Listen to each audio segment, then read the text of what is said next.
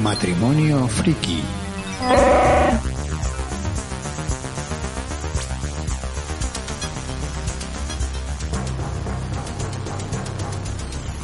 Hola y bienvenidos a un nuevo programa de Matrimonio Friki. Yo soy Juanjo Y yo soy Sonia.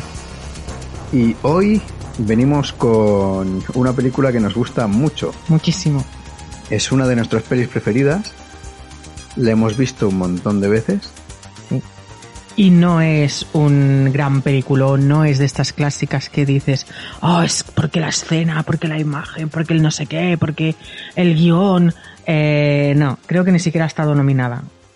Mm, No sé, no sé si tiene algún premio, la verdad.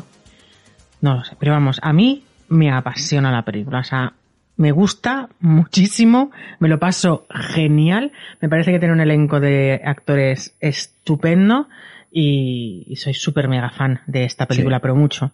De hecho, es de esas películas que cada vez que decimos en casa vamos a verla, eh, es que nunca decimos que no. Sí, nos sentamos los cuatro en el sofá y nos la vemos Sí. sin problemas. Y me la volvería a ver, o sea, es que acabo de verla y me la volvería a ver. Y luego nos tiramos una temporada repitiendo frases de la película como idiotas. Bueno, y la película es... El quinto elemento.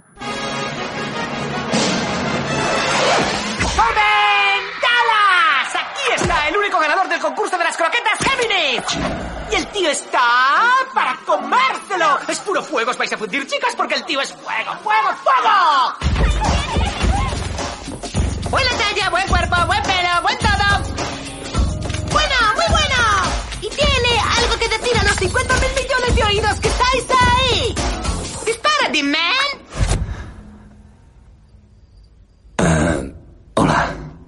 ¡Es increíble! Bueno, hablamos un poquito de qué va. ¿La destripamos del todo? Sí, porque es una peli vieja. Esta sí que la... Es del, es una película de 1997, o sea que ya tiene, que estamos en el 21, 21 y 3, pues 24 añitos tiene la película.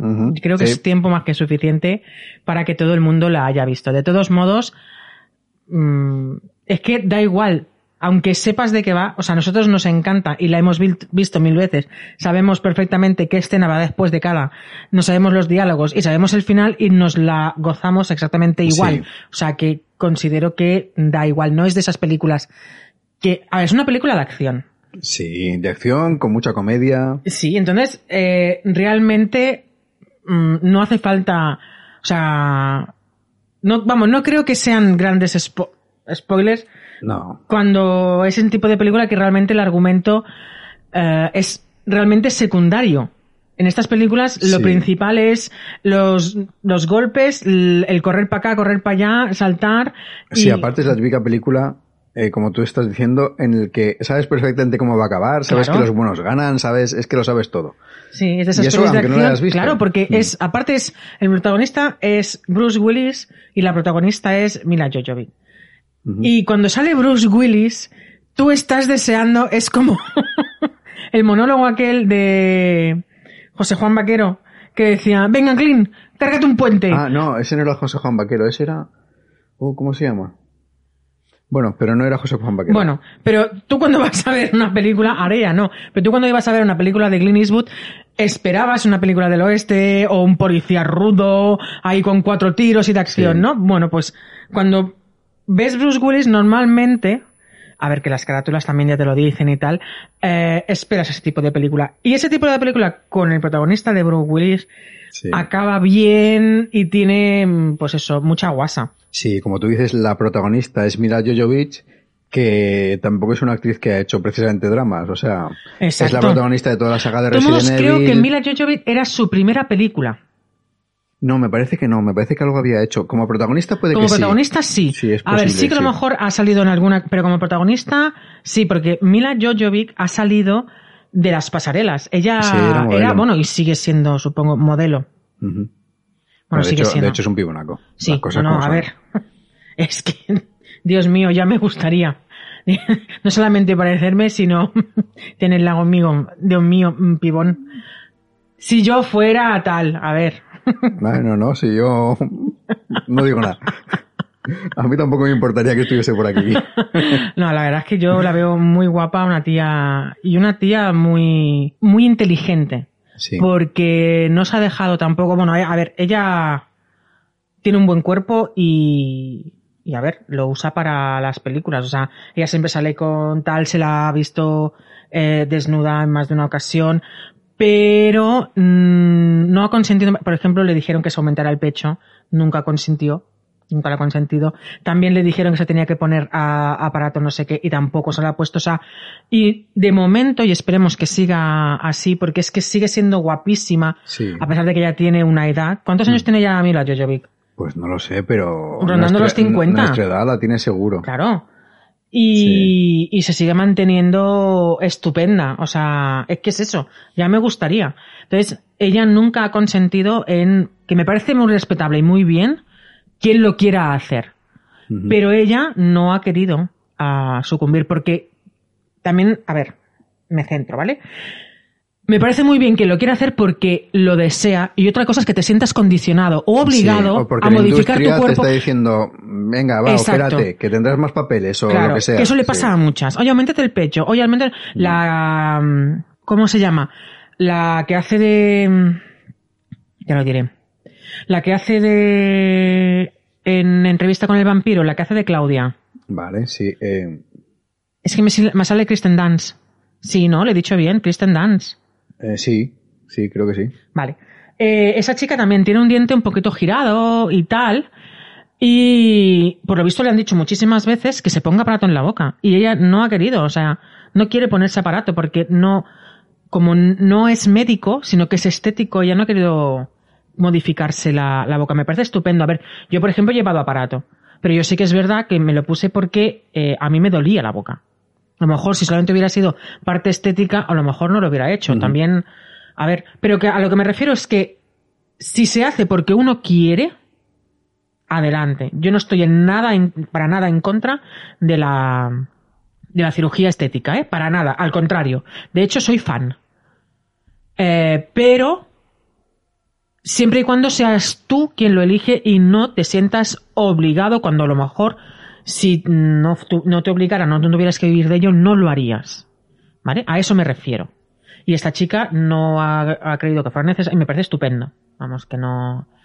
Bueno, estos son los Sí, principales, después, de, pero sí, después de esta disertación que de que siempre me pasa, joder, Sí. yo no sé estar callada. Bueno, aparte de estos dos protagonistas, tenemos un elenco de actores maravilloso. Pero todos, todos. Porque es una pasada. De hecho, el otro día, es que, claro, nos hemos visto tantas veces, hay un actor hiper mega secundario, Sí. super mega secundario, que sale Sí, un de hecho momentito. tiene, tiene dos, tres frases.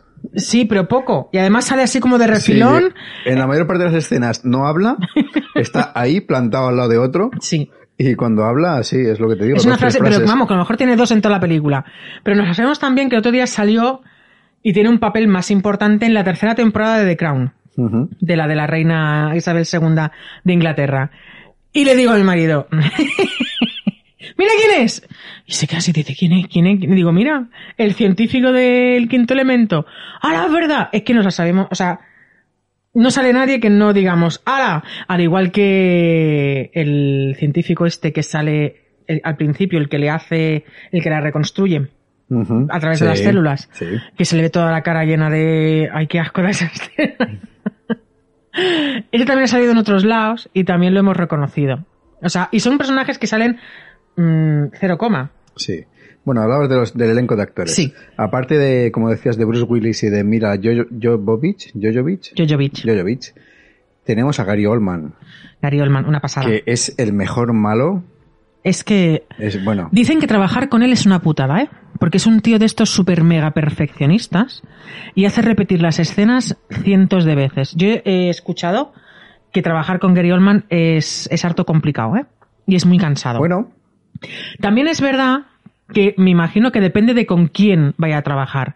También he escuchado que trabajar con, Bru- con Bruce Willis es muy distendido, es muy gracioso, es ah, que te lo pasas bien y, y te lo hace ameno, Bueno. te lo hace agradable. yo lo que tengo entendido es que Bruce Willis, no sé en, entonces, porque de esto hace, como has dicho, veintipico años, Sí. pero hoy en día es una mierda trabajar con él. ¿Sí? Porque el tío llega cuando le sale de las narices, o Ah, sea, bueno. se empieza a rodar a las 8 de la mañana, vale, todo el mundo a las 8 de la mañana, y el tío a lo mejor te parece a las 10. Hostia. Y te dice, pues, es que me estoy revisando el guion y esto lo vamos a cambiar. Y a ver quién le dice que no, que es Bruce. Willis. Pues yo había escuchado Pero bueno, hace tiempo también, es verdad. a ver, eso no quiere decir que a lo mejor en el tiempo de rodaje, el tiempo que estás ahí no sea súper que no, aparte que como actor, que es, una- es un actor generoso, es decir, y aparte está demostrado, él ha participado en muchas películas y no ha ido de protagonista. Hay sí. actores que si no le dan el papel protagonista o otro actor de su misma mm, categoría más Sí. o menos o importancia está por encima de él, no lo aceptan. Y no quien- en cambio Bruce Willis ha participado en muchas películas siendo secundario Sí. Y apoyando proyectos ah, de, de otros. No, no le ha importado nunca, eh, pues eso. Entonces, yo tenía entendido que, que era una persona grata de trabajar con él. Ahora, que sea puntual o impuntual, o que con la edad las cosas vayan cambiando, Sí. no, no lo sé. Bueno, es Pero- lo que tengo entendido yo, que sí que con el tiempo se ha vuelto un poco divo también. Bueno, también, eh. Pero bueno, a ver. tenemos muchas Jays Laws por el mundo. Sí, a ver, que yo entiendo que eso es, eh, en parte es normal en la industria. A ver, si tú llevas 20 años, oh, eres el mejor, oh, sí, tú, tú, pues al final quieras que no, te, yo creo que te lo crees. Bueno, de todos modos, es que, de a ver, tener un gilipollas en ese aspecto, en, en el curro, lo hay hasta, Ah, sí, sí. hasta en lo más Sí, de hasta lo en el trabajo ¿sabes? más simple del mundo y más. Porque también sí, está el típico Más cotidiano, que sí. le dan el... Ahora eres encargadillo y resulta que encargadillo pero tiene que trabajar y se sienta a decirte lo que tienes que hacer. ¿Sabes? Y va de divo por la vida. O sea que de esos Bueno, de lo hay en todos los lados. Bueno, a lo que íbamos. Sí. Tenemos Gary Oldman. Gary Oldman, pues eso, es un tío muy perfeccionista, eh, pero luego, claro, el trabajo que él saca tiene una, una calidad Sí. que no la tienen otros actores. Pero sí que es verdad que, bueno, que es perfeccionista y, y recalca y cambia y a lo mejor de la misma escena eh, tienes 10 maneras diferentes de hacerlo. Por él, ¿no? Eh, entonces, de- tiene que ser cansado, pero al mismo tiempo también tiene que ser satisfactorio, la verdad. Otro de los grandes protagonistas, no sé el nombre del actor, es Bilbo, Bilbo Bolsón. Yo sí que lo Eh, sé, Ian no, Holm. Ian Holm, eso es. Y es maravilloso. Sí. Muerto ya, pobrecito mío. Mm, sí, que también ha sido, este Eh. sí que es el típico que ha hecho de actor secundario mm, muchísimo, muchísimo, muchísimo, muchísimo y las películas no serían lo mismo si este hombre no hubiera estado en ellas. O sea, es nuestro robot de Alien, sí, nuestro cyborg de Alien, maravilloso. una pasada. Es nuestro sí. Dr. Jekyll, o sea, no, es no, Jack el Destripador. Es verdad. Es, es que ha hecho tantas cosas, es bueno, Vivo Bolson. No, mm, Bilbo Bolsón. si lo he dicho bien, ¿no? Sí. Es que el Señor de los Anillos y yo eh, somos amigos de lejos. Pues, pues no te queda, que Amazon está preparando la serie. sí, pues lo sabréis vosotros, porque yo lo siento por todos los forofos de El Señor de los Anillos, pero he tenido más que suficiente. Me parece estupendo, oye, que a mí me gustan otros tochacos. Sí, sí, sí. Cada cual... A ver, yo tampoco soy un gran fan de Señor de los Anillos, las cosas como son. Pero bueno, las pelis sí, están bien. Ah, yo me he visto las pelis, Mm. ya lo he hecho, y me leí El Hobbit hace muchísimos siglos, allá por el Pleistoceno. Pero ah, no, ya he tenido suficiente y no me, no me he podido terminar El Señor de los Anillos leyéndolo, o sea, es que no, no, no he podido. Pero bueno, este hombre es, es que es estupendo y me da mucha pena porque se murió hace, hace poco. Y es que estuvo trabajando hasta prácticamente el último momento, ¿eh? Ha hecho Sí. grandes, grandiosas películas. Y de joven, de hecho, ha hecho películas en las que se le veía en plan, porque claro, se quedó bajito, más mayor, pero de joven salía en plan guapetón. Sí, bueno, de hecho, en el papel que hace de Ali- en Alien, sí. Se Sí, nota no, que, bueno, es, que es monillo, sí. Pero es que en Alien ya era mayor, Mm. Entre comillas, cuando lo hizo. Te hablo ya de más joven todavía, Sí. ¿eh? Es que lleva De- toda de- la vida en, el, negro, ¿no? en el Casi. cine. Casi. Lleva toda la, lleva- bueno, se pasó toda la vida en el, en el cine. Y maravilloso. Y luego llegamos a Chris Roth. Sí. O sea, le da el contrapunto perfecto a una película de acción. O sea, pero per- perfecto. Es para mí es lo mejor de lo mejor de lo mejor de la película. Obviamente él solo, sin todo lo que hay alrededor y sin que los actores le dieran la réplica, no sería lo mismo. Pero eso, me parece sublime, mm, nada recargado, mm, me parece que era el punto justo. Pensar que, le, que se habían planteado darle el personaje a Prince me mata. Sí, sí, sí. Esa es una de las curiosidades que, que tiene la película. Es que, vamos, no me imagino yo a Prince. Con, como divo, todo lo que tú quieras, pero vamos, es la No, cosa más no, insulsa. Es que no podría hacer ese papel ni de ¿Qué coña. va? ¿Qué va? Hubiera ¿Qué va? sido otra película. Yo creo que esa película hubiera, no hubiera pasado sin pena ni gloria si hubiera sido Prince. Hombre, no creo. Pero sí, pero lo que es el papel de, de que hace Chris Rock, evidentemente no hubiese sido lo mismo. Es que no, vamos. Que no. Bueno. Ruby. Y todo ello, todo este gran elenco, está dirigido por un director icónico también, que es Luc Besson. Sa. Que, bueno, ha hecho León, ha hecho Lucy, León el profesional. León el profesional Vale. es de él. Lucy, que es una pasada, a mí me Sí. encanta Lucy también. Sí. Eh, ¿qué Pasa que? Lucy, la gente cuando ve el tráiler se espera una cosa y luego es una cosa muchísimo más profunda Sí. de, de la acción que se espera la gente. Pero eso ya es culpa de cómo lo quieran promocionar. Mm, Sí, bueno, pero es que los trailers están hechos para vender. Sí, bueno, pero a veces, hostia, al igual que el final de Lucy, por ejemplo, es como demasiado intenso. Sí, y demasiado fantástico. Sí, es una película de ciencia ficción, pero ya al final sí. Pero sí, un poquito... Pero bueno, menos los diez- los 10 últimos minutos la película es una pasada. Sí. Pero bueno, eh, como decíamos, un gran elenco, un gran director, un gran eh, modisto. Esta Hostia. vez sí que es un modisto. eh, porque toda la, todo el vestuario lo diseñó Jean-Paul Gaultier. Que ahí es nada. Ya ves. Es que de verdad es una película, bueno, y luego la fotografía, los efectos especiales. Tú has dicho que igual no era tan una gran cosa la película cuando has empezado y yo creo que sí. A es ver, que no en el sentido de que eh, a lo mejor esperan una película de acción, no sé, más en plan, no sé qué decir, eh, Odisea en el espacio y tal, que no me refería que fuera de ese tipo de, de películas Ya, ya, de acción o, o impresion- impresionantes, de clásicas y tal, ¿no? De, sino que para mí es como muy cercana. Que yo no digo que no esté currada, al contrario, mucho. Si se ha rodado en el teatro de la, de la ópera. sí, de, de Londres.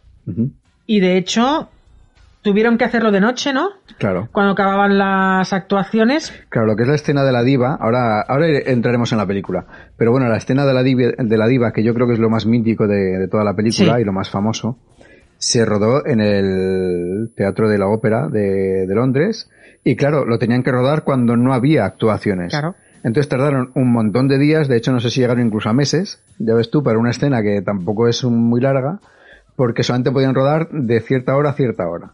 Pero hay varias escenas que han tardado un montón en rodarlas, Sí. ¿eh?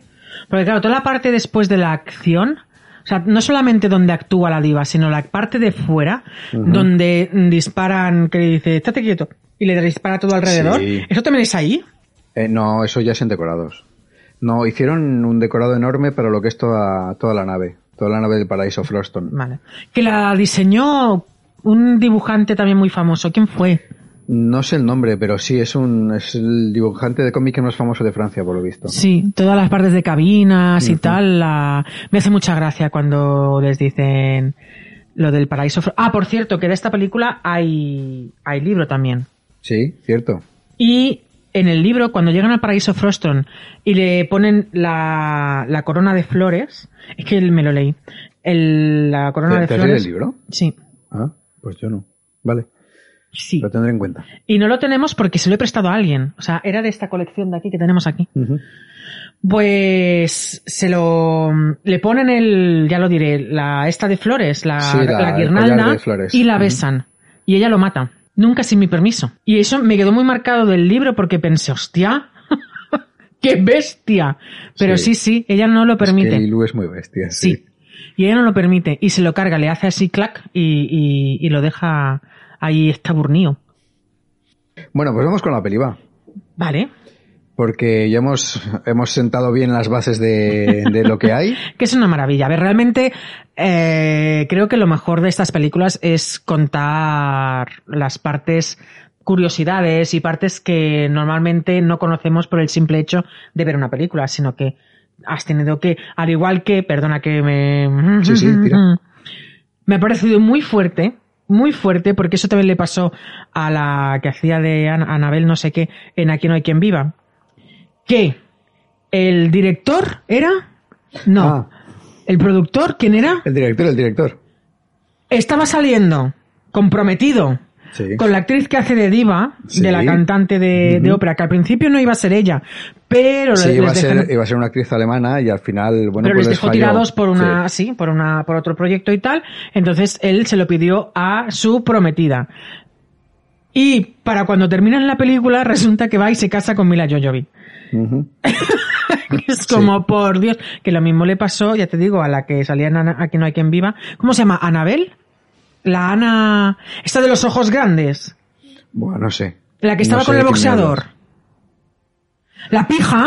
Ah, vale, la pija de Aquí no hay quien viva, sí. Sí, pues la pija, ella también estaba saliendo con el director de Aquí no hay quien viva o con, bueno, uno de O el productor, los sí, que están detrás de la vale. cámara. Y el y en cuanto entró la tía esta, que sí, que para ponerla en un escaparate es monísima, pero como actriz no vale tres pimientos. Aquella que salta. La Muy- alta rubia. Muy alta, vale, sí. Sí. No sé cómo se llama. Que Vale. todo lo hace igual, o sea, es que no, pobrecita. Que también pasó luego a la que se avecina. Sí, también Vale, pasó allí. sí. Pero es eso, a ver, para mirarla, o a lo mejor para hablar con ella, a lo mejor es una tía muy inteligente y muy agradable, pero como actriz, yo lo Sí, siento, eso- eso es a muchos, no sí. vale un pimiento. Así como la otra, sí. Bueno, bueno, pues la cuestión que al final, y por eso dejó la pija la serie. Se, bueno, la dejó por ella, que dices, manda huevos. O sea, no, tiene no bueno, de hecho, vergüenza. la actriz que hace de diva echa pestes de la película, ¿eh? Hombre, claro. Pero es que aparte echa pestes por más cosas, porque ella Sí. por lo visto se curró una escena en la película cuando ya está Sí, cantando y tal. en la Ahí- ópera, sí. Y luego se la recortaron mogollón para poner la escena en la que Lilu está luchando. Está luchando contra los aliens. Pero claro, es que la canción está hecha para ver porque va, los golpes van en Sí. consonancia. No, no, el montaje es, es perfecto. es brutal, es que todo. Sí. toda la música y lo- los efectos van acordes. No, no es que, porque hay otros sitios que sí se ve una pelea, pero aquí la música acompaña cada uno de los golpes que da Sí. Lilu, va con un golpe de efecto de la música. O sea, está, parece que está hecha la pelea o para, o la pelea para la música o la música para la pelea. Claro, mm, yo lo siento, se tenía que ver. Aparte, a mí me parece estupendo como canta y entiendo también que lo hayas recordado porque la, el- la polla esta que tiene en la cabeza se le quedaba como, como un poco arrugada ya y daba un poquito de grima. Bueno, a ver, sí, es lo que tú dices, yo lo entiendo, porque ella se le ocurrió mogollón, tuvo un montón de problemas con el maquillaje, de hecho Es tuvo un la- montón de sí. problemas en la piel. Se le nota porque se, se, se- se queda como cortado, se queda, se nota que es porque, caucho claro, lo que la, hay ahí. La pintan de pitufo. Ah, ya ves, es azul, pobrecita. azul. Y claro, toda la cara tal, y por lo visto luego tuvo, tuvo un montón de problemas. Y, y todo eso, haces todo eso para que luego encima tu prometido Ya ves. coge y se vaya con la otra. Sí, tiene que joder mucho. Y además te corten las- la escena La para escena. poner más escenas de, Eh, hay una curiosidad de, de lo que es el área que canta, y es que hay mucha gente que se cree que eso eh, se puede hacer, se puede cantar Ah, es de verdad. verdad. Y no. Y la realidad es que no. Se puede cantar prácticamente todo, pero hay unos segundos Mm. Que, que están editados. O sea, eso es em, un técnico de Que la voz lo puede hacer, pero por separado. No es capaz de es. hacerlo en No es continuo. capaz de hacerlo en continuo, efectivamente. De hecho, Mm. hay algún artista, alguna soprano que, Que lo ha se intentado. que lo ha intentado, pero se tiene que dejar alguna nota. De hecho, dices, es casi igual, pero se nota que no. Mm. Porque no da la velocidad suficiente. O sea, el cuerpo no puede hacerlo tan rápido y, y con tanta diferencia de tono. Claro. Y de hecho, eh, ella, la diva, no es la que canta. No, evidentemente no. La diva es actriz. Aunque sí que es verdad que tuvo que cantar. Yo no sé. Yo no sé. Que cantaría la pobre ahí en mitad y todo el mundo mirándola. Lo mismo pegaba unos gallazos de la hostia. Sí. ¡Ah!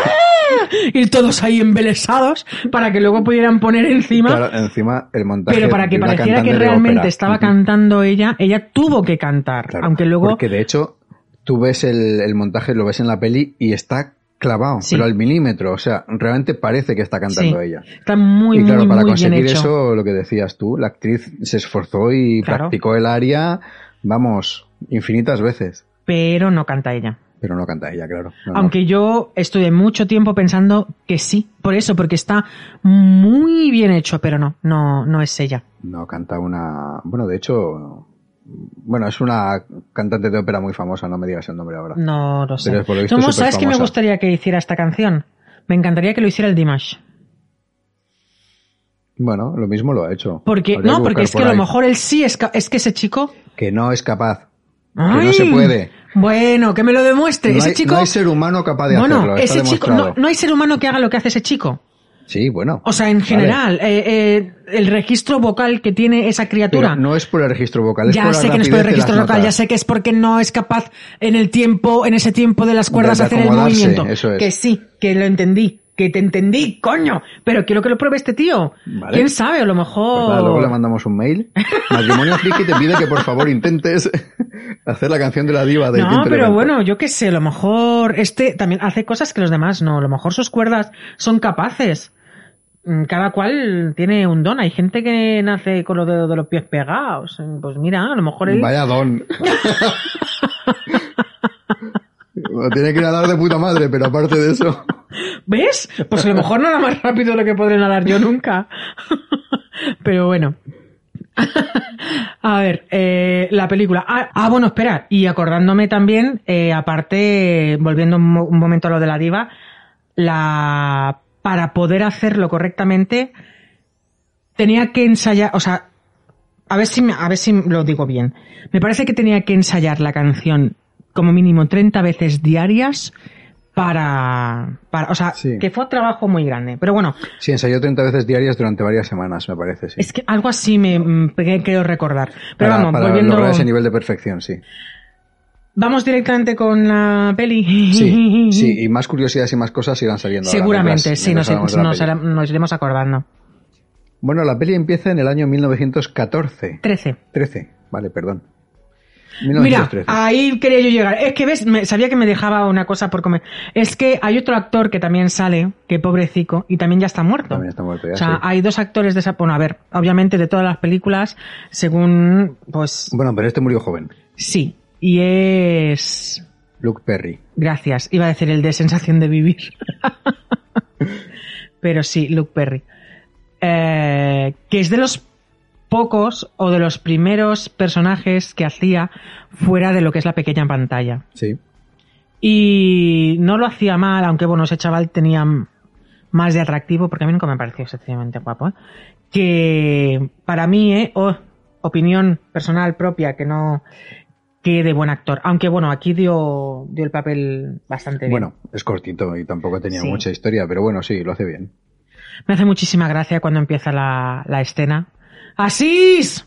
¡Luz! Asís, luz. Y apuntando.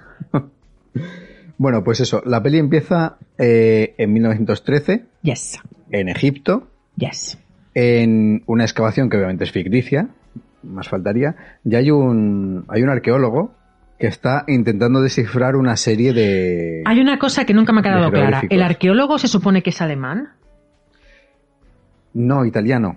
Es que hablan italiano, Sí. ¿vale? Cuando está allí mirando tal, pero no sé si eso es una mala traducción. Tendríamos que haber visto alguna vez la peli en inglés. No sé si es una mala traducción, porque luego cuando llegan los extraterrestres, los mem- Mandashowals, Mandashowals, Mindan... Mierda para mí.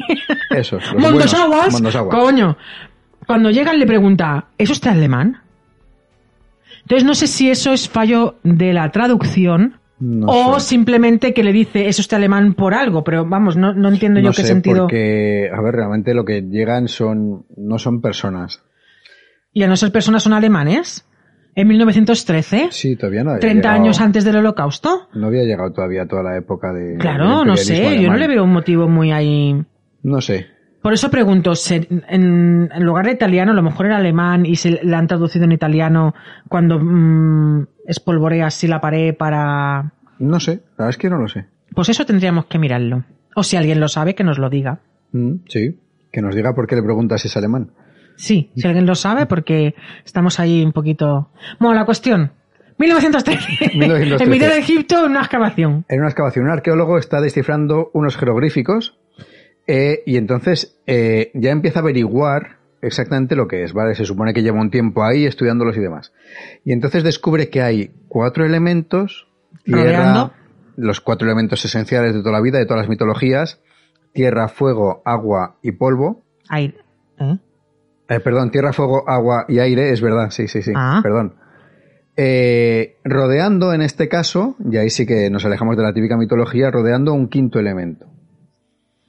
Y entonces llega el sacerdote que digamos que, que mm, está en ese templo, custodia el templo, sí. ese y tal, y está a punto de matarlo porque empieza a saber demasiado, ha Claro, le descubierto pone demasiado. veneno en la, en la bebida. En un principio no sabemos si es porque es malo o tal, aunque no parece. La verdad es que nunca dan la impresión de que el hombre vaya a ser, de que sea malo. No, no, no, de hecho al revés, pide perdón. Sí. Antes de poner el veneno dice, "Uf, no, me, gu- no me gustaría llegar aquí, pero ya sabe demasiado. Claro, pero sabe demasiado. Entonces parece que está, el hombre está a punto de descubrir algo realmente importante, aunque no sabemos todavía qué es, aunque ya nos lo han dicho, el quinto elemento. O sea, Sí. ya el, el título ya empieza a aparecer ahí. Y entonces de repente, es, es que es muy graciosa la escena. Es que toda, toda la película Sí. está en... Toda la peli es acción con comedia, o sea, es, Sí. es toda en plan, pues Indiana Jones, en plan La Jungla de Cristal, Sí. que, que fue muy típico, de hecho, en los 80 y los 90 este tipo de películas era muy típico. Sí, pero el 97 ya iba decayendo ese tipo de... Pero bueno, a ver, que también tenemos Men in Black, Mm, que Cierto. Es que eso, acción y comedia juntos, es que pegan muy bien a, a mi gusto, claro. A mí este tipo de películas pues me, me apasionan. Y está muy bien el contraste que está, eh, pues eso, el niño que se está durmiendo porque para todo el mundo es un coñazo menos para el arqueólogo, que está ahí mirando la pared, todo el mundo está ya aburrido, han ido a por agua, y está el otro con la técnica esta de los espejos, Sí. que también se ve en la momia, Para Y- poder iluminar el, Exacto, la pared en la que están los jeroglíficos. se esos. usa en Perdidos también. Cierto. cuando están bajo donde el búnker y tal, ahí la bueno, es que es una técnica que se puede utilizar hoy en día. Lo que pasa es que a- hoy a lo mejor Sí, no se nos ocurriría. Enciendes una luz. Claro, está. enciendes el interruptor o das una, O das una una, linterna. una. Pero en su momento era súper mega útil. O sea, es que aparte viaja la luz muy bien y muy rápido. Pero claro, tiene que estar bien enfocado. Entonces al crío, como se está quedando dormido, pues como que desenfoca y el tuyo se queda sin luz, repite varias veces, así, luz. Y entonces de repente, cuando están llegando los extraterrestres, que se ve una nave súper tocha, Sí. que parece que le sale como un- Unas patas, ¿no? unas patas, aquello como una mini trompa de elefante, mm, eh, muy desagradable. Sí, la verdad es que la, la nave es desagradable, sí. Y ahí como que se enchufan, chonk. Y entonces, otra vez, ¿no? Lo de así es luz, ¡puf! y se hace la gran luz, que son las luces de, De la nave. de la nave. Ujú. Obviamente, verlo es mucho más gracioso que contarlo. A ver, en estos casos, la, una imagen vale más que mil palabras. Pero ya empezamos con el toque de humor. Entonces, no lo percibes en ningún momento como, como terror. No lo percibes en ningún momento como "¡Ah! van a venir a hacerles daño. o al-". No, incluso las figuras, la- los Mondoshawans, Mon- Mandos aguas. ¿Mondoshawans? Bueno, es que me sale Mandalorian todo el rato en la mente, coño. Mondoshawas, eh, incluso tienen todos formas redondeadas y, y así como lentos. Y para que al, al público nos dé la sensación, o al menos eso creo yo, ¿eh?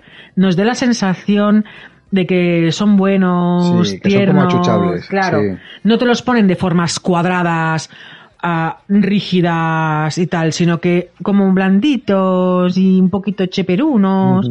Entonces, claro, al- el espectador como tal no percibe una amenaza en ellos. No. Y está, o sea, esa es la orientación que yo os decía de que ronda toda la película. O sea, que es que para mí está muy bien hecho por eso, porque normalmente cuando ves a extraterrestres, lo que te plantan es que te vienen a invadir y que te vienen a no sé qué y son malos. Y aunque en un principio siempre te quieran hacer entender que son, que vienen en son de paz, pero la ambientación, el ambiente que a ti te dan es de sí, sí, lo que tú quieras, pero esto nos la van a dar por la espalda Sí. en cuando nos demos la vuelta. Sí. Y aquí no. Aquí realmente la ambientación que tienes es que realmente son buenos y que vienen por tu bien. Aunque ellos, claro, lo están viviendo y no lo, no lo perciben como tal, pero el público sí. Y nada, total, que llegan, abren la sala, el, el arqueólogo se queda flipando en plan... "¡Ah! Tenía razón. Tenía Aquí razón, está". sí, sí. soy el mejor, soy el mejor. y entonces van y lo desmayan. Sí. Que lo duermen, no lo matan. Lo duermen. Pero bueno, el, el que hace de, del ayudante, el Luke este. Luke, ¿cómo? Luke Perry. Gracias. Oh, es que se me va la pinza. Me hago mayor, ¿eh? Antes era yo la de los nombres rápido. Eh, Luke Perry se cree que lo han matado cuando no es así. Y, Y con una pistolilla que tiene, pues eso, de, de los primeros años. Ya ves, una 1900. mierdecilla. Dispara. Después de que se han llevado al quinto elemento. Y... Bueno, se han llevado los, los cinco elementos. Sí, bueno, claro. Y le dicen al, al cura, al monje este, que no se preocupe que cuando llegue el momento que volverán y lo traerán. Que ese momento será en 300 en años. 300 años. O sea que nos plantaríamos en 2213. Trece. En el 2213. O sea, dentro de un siglo nuestro. No, dentro de dos siglos nuestros. Dos, claro, ahora han pasado 100. Claro. Dentro de dos siglos nuestros. Entonces, eh, la cosa queda así, le dan una llave, eh, uno de los extraterrestres de Mondo Shower muere dentro de la cámara, porque claro, la cámara, al notar maldad, se cierra Eso es. automáticamente, porque ahí no puede entrar maldad y la, mal- la maldad viene, claro, del, del arma, ¿no? Eh, Allí tiene que haber paz y todo es para, pues eso, para que no pueda entrar allí el mal. Y mm, le da la llave al, al cura, al monje, y bueno, y, Y, se le, va. y le dice que siga. Que siga las enseñanzas. Eso es, que siga enseñando y a sus discípulos y demás. Que continúe. Exacto. Y entonces ya de ahí pasamos a lo que sería nuestro futuro también, o sea, 300 años más tarde. Estamos a punto de... Y empieza con el presidente de los planetas unidos, no, ¿cómo es? De las galaxias unidas, de los... Sí, hostia, no sé, co- no sé qué cargo tiene exactamente. Es que no es, claro, no es el presidente de Estados Unidos, es que es no, más... no, ni es el presidente de la Tierra, sí es no, no, más. no. O sea, hay un, claro, ya se supone que hemos descubierto mundos. Sí, que hemos colonizado cosas. Exacto, tal, que sí. vivimos, o sea, nuestros viajes son por el espacio, vamos, vivimos que te cagas por aquí y para allá. Damas y caballeros, el presidente de los territorios federados. Y bueno, a ver, se supone que estamos en la Tierra, ¿eh? eso sí, de ahí no nos hemos mudado. Y Bueno, bueno, para vacaciones. sí, para las vacaciones nos vamos. Para Isa Flaxton. Bueno, y este presidente le acaban de dar la noticia, o bueno, están ya intentando paliar Están, una, están observando de momento solo, me parece. Bueno, están ahí. No, ya están, o sea, ya tienen las órdenes, o sea, deben llevar un tiempo viéndolo, porque ya ahí hay una nave con misiles. Bueno, una no, hay varias, de hecho. Claro, hay varios hay toda una de Hay toda una flota de, de guerra allí. Sí. Y le- entonces, bueno, hay una amenaza que van a parar la Tierra y es un planeta que, bueno, va en dirección nuestra, cada vez más rápido. Y entonces le dicen que van a disparar, que, le, que no se preocupe, que ellos se lo cargan en un periquete, porque esa Sí. prepotencia militar Y otra cosa mariposa. sí. Exacto. Y a mí me hace mucha gracia la prepotencia esta militar en plan, sí, sí, mm, no te preocupes, le pegamos aquí un par de Un par de misiles. miselitos y a tomar por saco. Bueno, disparan, disparan y ¿qué ocurre? Que, claro, eso es el mal personificado. Bueno, personificado. Planeteado. Planeteado. Bueno, pues eso. ¿Y qué ocurre? Que se solidifica. Entonces, en esa reunión deben poder aparecer diferentes representantes de diferentes mm, Sí, planetas. desde científicos. Claro. eh, bueno, pues. Y ahí es donde sale el que os decimos ahora que salen de Crown. Sí, que salen. Que sale por ahí. Que sale como científico, sí. Y ahí está Ian Holm como sacerdote de, de, de- de esta diócesis. Sí, de esta religión, de esta. sí, de lo que sea. Que le dice que hay otra opción, que a lo mejor lo de dispararle no es la mejor opción, porque el mal engendra Bueno, mal. Eh, sí, eso es, el mal engendra mal. Y por eso cuando lo han disparado no solamente no se lo han cargado, sino que Ha aumentado. ha aumentado de tamaño. Al igual que la cámara al principio se cierra cuando detecta el mal, Claro. y por eso se queda uno de los mongos, Mondosawar dentro, Esto al revés, claro. O sea, me estás atacando con el mal, entonces Claro. me crezco. Claro. Me hago más fuerte, me hago más grande y más potente. Claro, y ahí me hace gracia porque cuando le explica que no hay que hacerlo así, sino que tiene que dar opción a, a lo que él sabe, el presidente duda. Y una vez más la prepotencia humana de, pues yo no tengo dudas, ¿no? Y siguen disparando. ¿Qué pasa? Que crece un 200%. Y aparte, el planeta como que se anticipa a lo que les va, lo que le van a hacer. Lo cual demuestra que tiene inteligencia. Sí. Al mismo tiempo, además, ven que el planeta se comunica. Bueno, eso es un poquito más tarde. es más tarde. sí. Pero bueno, también detectan que el planeta se está comunicando y Sí, tal. que es, que es muy gracioso también porque es en plan, está emitiendo ondas. ¿Y qué está haciendo? Una llamada. Y, y alguien dice, pues no sé, estará haciendo una llamada de teléfono. Y sí, sí, está haciendo una llamada de teléfono el planeta. Eh, bueno, mientras están ahí, al final acaba, acabala con toda la flota. O sea, se la, se la come o la destroza. Sí. no- Bueno, La absorbe. sí, lo absorbe. O sea, no, no hay nada que hacer. Y entonces llegan los Mondo Showers y piden permiso para poder entrar a, a los dominios de la Tierra. Que me hace mucha gracia porque las fronteras están con unas luces ahí suspendidas en Sí, el espacio. Sí. Eh, me hace mucha gracia porque, coño, si pasas un poquito más para abajo, entras. Pero bueno, es como que ya está estipulado un espacio, al igual que nosotros tenemos estipulados ahora unas, mm, unos límites, unas fronteras que las ves en el mapa, pero nunca las verías en, fi- mm, Sí, físicamente. físicamente, ¿no? A no ser que veas un cartelito de esto está entrando en Francia. ¿no? Claro, pero si no son algo, pues me imagino que está ya más o menos, no todo el universo, pero sí gran parte del universo, ¿no? Como distribuido y que cada cual sabe mm, por, por dónde va y de- a Sí. dónde pertenece y de dónde viene, ¿no? Te tienes que acabar acostumbrando, pero me hace mucha gracia porque nos van introduciendo poco a poco en este futuro eh, posible que, que tenemos. Le pide que le deje entrar a los Mondo Shawa, que acaban de hacer una llamada de por favor, si nos dejarían entrar. Sí, porque aparte ya saben, porque eso ha dicho el cura este, que los mundos aguas son los que traen los elementos Exacto. para poder librarse del mal. Y el presidente da permiso, obviamente. ¿Qué ocurre? Que llegan los feos estos, que ¿cómo se llaman los feos? Eh, no sé, estos es que se nombran poco y no me acuerdo. Son como trasgos. Sí, es verdad. Son muy feos. Pero se pueden transformar la, la, la cara. Mm. Bueno, la cuestión, llegan los malos detrás de los Sí. aguas. Bueno, pero no son los Eso- malos, realmente. Bueno, no, realmente son como mercenarios. Sí, Ellos- es gente que, bueno, una raza que la Sí. contratas para, bueno, pues como, Sí. pues es un mercenario, iba a decir como si contrataras, yo no voy a contratar a nadie, no sabría ni dónde encontrarlo. Dios mío. Que aparte, ¿para qué? ¿Qué me, qué me quieres hacer ya? Aparte es ¿Qué me quieres que- hacer? que A ver. peliculera. Dios mío, No, bueno. sí, pero son unos mercenarios. Sí. Entonces son como una raza pues que se dedica a eso. Son buenos guerreros y bueno, pues se venden al mejor postor y ya está.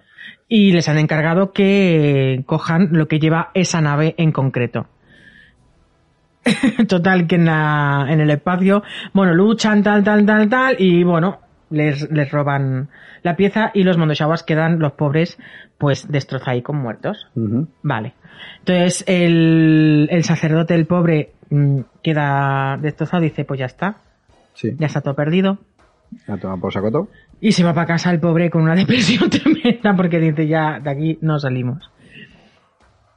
¿Qué ocurre luego? Pues que de la, de la explosión de la- del ataque han recuperado una mano de Mondoshawar que va, coge un, un asa, que se supone que el asa es de la parte de la maleta. Entonces eso es lo que han podido recuperar. Y de ahí hay célula viva, pues sacan Si lo llevan a un laboratorio de, de biotecnología o algo así. Y ahí Y pueden reconstruyen. reproducir, Eso exacto, es. pueden reconstruir a partir Con de esa ADN, célula. ¿eh? Y nos cuentan que ese ADN es mm, perfecto. Sí. Es como, bueno, que nosotros tenemos una cadena de ADN y que esa, y, y que ese ADN en concreto está formado por mm, 100 o 1000 cadenas de ADN que hacen que la célula a base, a falta de otro nombre mejor, sea perfecta. Algunas células siguen vivas, es cuanto necesito. ¿Lo ha identificado? Lo intentamos, pero el ordenador se salió de la tabla. Los seres humanos normales tienen 40 grupos de memoria en el ADN, más que suficiente para que la especie se perpetúe. Esto tiene 200.000 grupos de memoria. Debe de ser un auténtico engendro. Sí, me muero por verlo.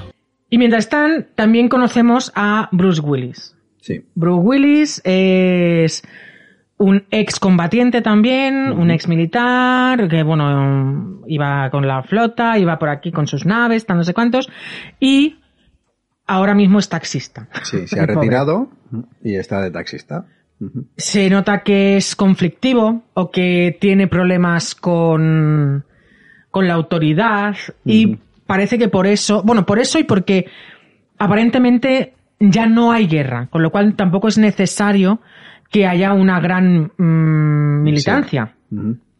Entonces él se va a poner a trabajar después de hablar con su jefe, amigo y ex compañero. Total, que vemos que su vida es un poco desastre, que cada vez va a peor, que además se ha divorciado, la mujer le ha dejado. Bueno, es que la mujer se ha dejado por otro. Sí, le ha dejado por su abogado. Sí. Vive con el gato. eh, bueno, pues eso. Su vida es un desastre y además él no está muy feliz con, con su vida, ¿no? Está en un momento de, de bajón. Y encima, es que otra escena. Claro, tú estás viendo la vida de un hombre destrozado, realmente. Sí. Que debería ser una escena deprimente. ¿Qué ocurre? Que te plantan ahí al ladrón que quiere, que le quiere robar nada más salir de casa y te partes el culo. Porque es que es una escena buenísima, el tío con, con el casco y la foto de la calle para que no pille que... Sí, para que parezca cuando, cuando, porque, bueno, el mundo está hecho mierda. Sí. Entonces cuando vas a ir de casa, él mira lo que hay fuera. Y claro, él ve, nada, pues lo normal, la calle, La o calle bueno, sola. realmente es un, como un pasillo. Como un ¿no? pasillo, sí. Sí, porque es un edificio, co- como lo que sería un pasillo de, pues de las puertas Pues de como los- para irte al de garaje. los pisos, sí.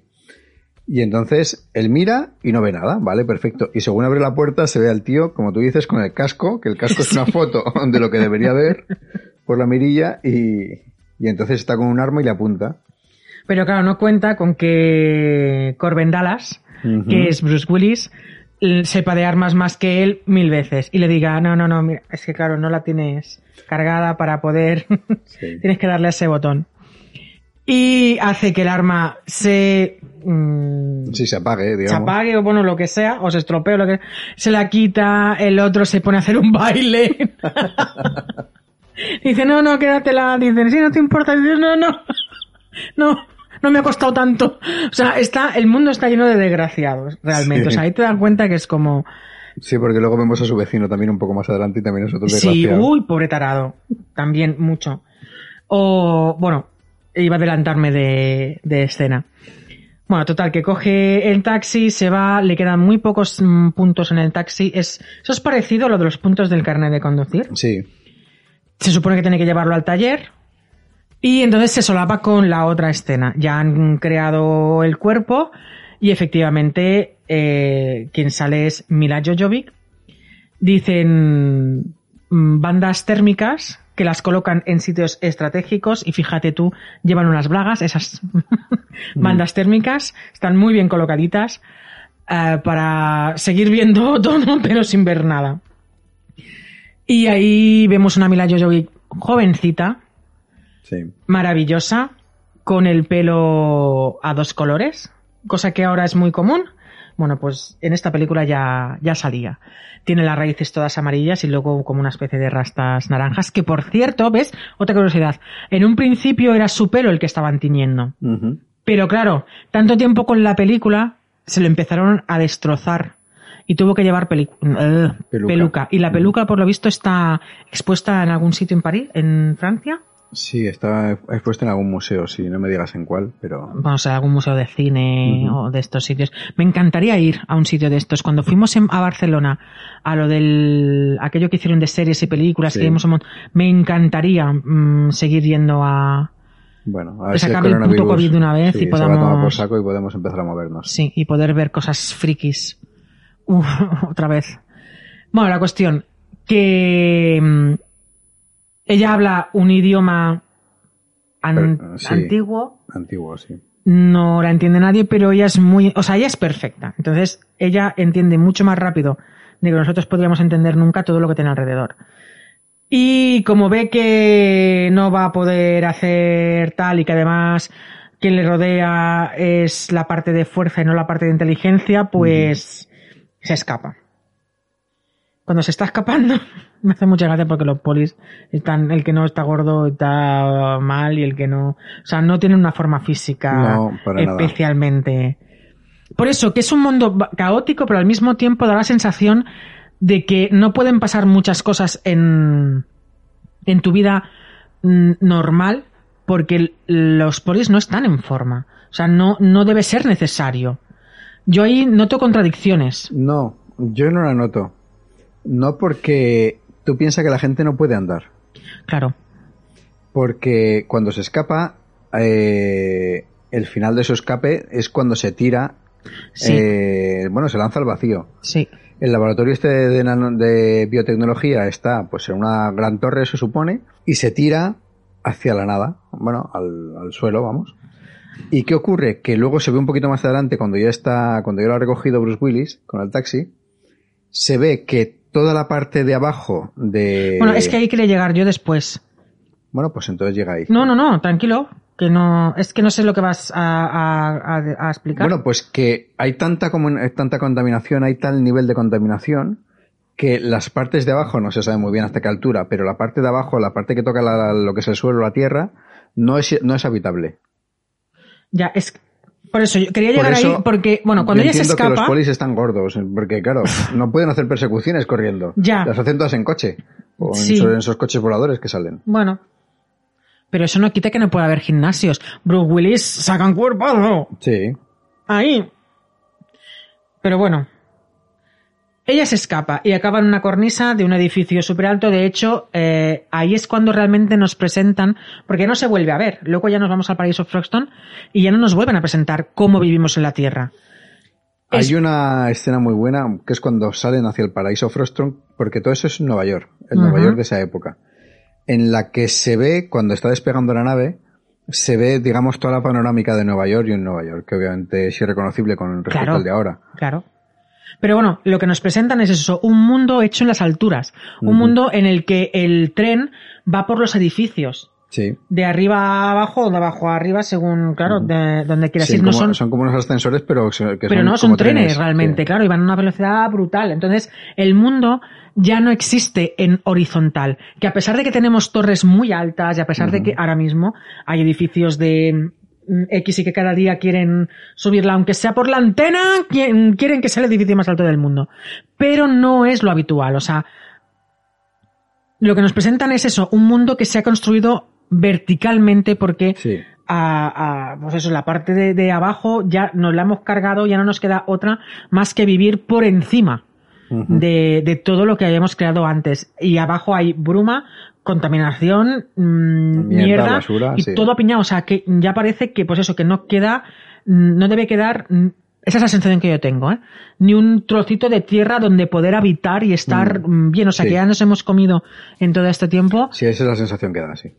Y me gusta porque te lo presentan también en, en nada. No es que te digan, mira cómo vivimos tal, no, no necesitan media hora para contarte que están viviendo de esa manera. No, te lo muestran en unas imágenes, además que siguen siendo llenas de acción, pero tú te quedas, por eso digo que es tan buena, es que es buenísima, porque tú te quedas con esa, con, con esa sensación de que estás viviendo en las alturas, de cómo ha quedado el mundo a y otra de las grandes sensaciones que tienes, y es que McDonald's y Coca-Cola es eterno. Sí. Que va a estar en tu puta vida para Hasta el siempre. fin de los días. sí. O sea, yo creo que Coca-Cola y McDonald's ahí tuvieron que pagar porque la publicidad que les dan es...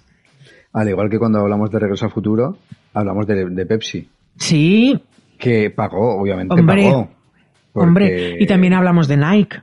Sí. O sea, son, claro, es Bueno, publicidad. Pues, pues en el quinto elemento, Coca-Cola y McDonald's pues pusieron, pero yo creo que más McDonald's que Coca-Cola, ¿eh? Coca-Cola también sale, ¿eh? Y bastante. Bueno, sí, pero McDonald's sale, sale casi más. Bueno, es que McDonald's lo plantan ahí. Aparte, es que dedican una escena entera a que salga McDonald's. Sí. Ahí los polis cogiendo la Y comida, luego, tal. mira, otra cosa. Los, los polis dices que están gordos y es verdad, se les ve, no se les ve en forma para nada. Pero resulta que las dos muchachas que trabajan en el McDonald's son modelos. Sí. Que dices, bueno, y luego todas las azafatas del vuelo hacia Froston también. hombre, hombre. Por supuesto. Sí, no eso sí que es muy contradictorio. Bueno, pues como ahora, ahora también tenemos muchísima, mira, en Estados Unidos está la, la- la población más gorda, más obesa, más- con más sobrepeso del mundo, la tenemos allí. Mm. Y al mismo tiempo, también tenemos a las más delgadas. También tenemos la, la industria del cine que hace, que- o sea, ese contraste, la verdad es que lo seguimos teniendo actualmente, ¿eh? No, yo no lo veo. Según qué No. profesión tienes, Mm. o según. Sí, pero hostia, según profes- qué profesión tienes, no es precisamente los dependientes de McDonald's. Ya, bueno, pero que trabajes en el McDonald's no quiere decir que vayas a comer de McDonald's. Sí, sí, lo sé, lo sé. Pero me refiero que lo que se ve en McDonald's son modelos ahí. Sí, sí. Pero es que aparte son modelos literalmente. Sí.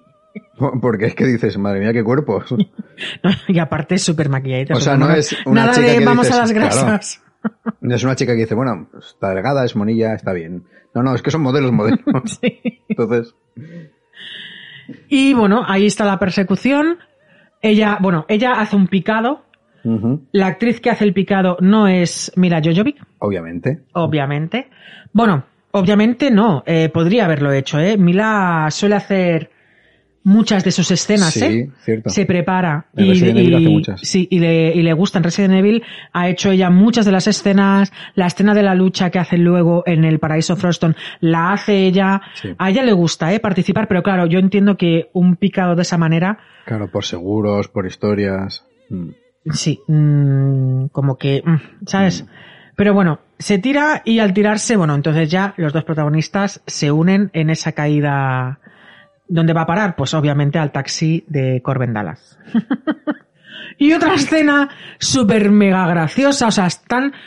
Tienes la tensión de que se tienen que escapar y al mismo tiempo tienes las risas de que ella está atrás chillando, el otro diciéndole, mira, que yo hablo dos idiomas, normal y con tacos. Sí, eso es buenísimo. Satundi mondo liguna. Ispeo feru junna. Denon fergi hamas zid handla. Suk, male ne palela. Feno. Kiko hamas stato un tron. Tron sono dopo la dindo scala. Nella dindo. Y ya la bom. Mira, guapa, yo solo hablo dos idiomas, normal y con tacos. Y es que eso Mientras, además... mientras la otra está hablando. Claro, habla el, el idioma de los ancestros o el idioma Sí, universal o como, como universal. narices lo llamen. Y claro, él no se entera del nodo. Es un poco idioma minion, ¿eh? Porque usa varias mm, palabras Sí. de varios idiomas.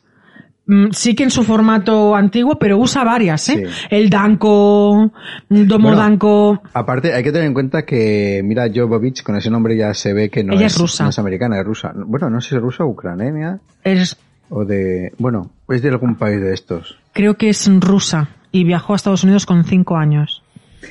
La cuestión es bueno, que... que me podría sí, equivocar, ¿eh? Que, que lo tiene fácil para hablar así... Bueno, a ver, mm, sí y no. Bueno, sí sí, no. sí, porque de hecho habla, habla varios idiomas.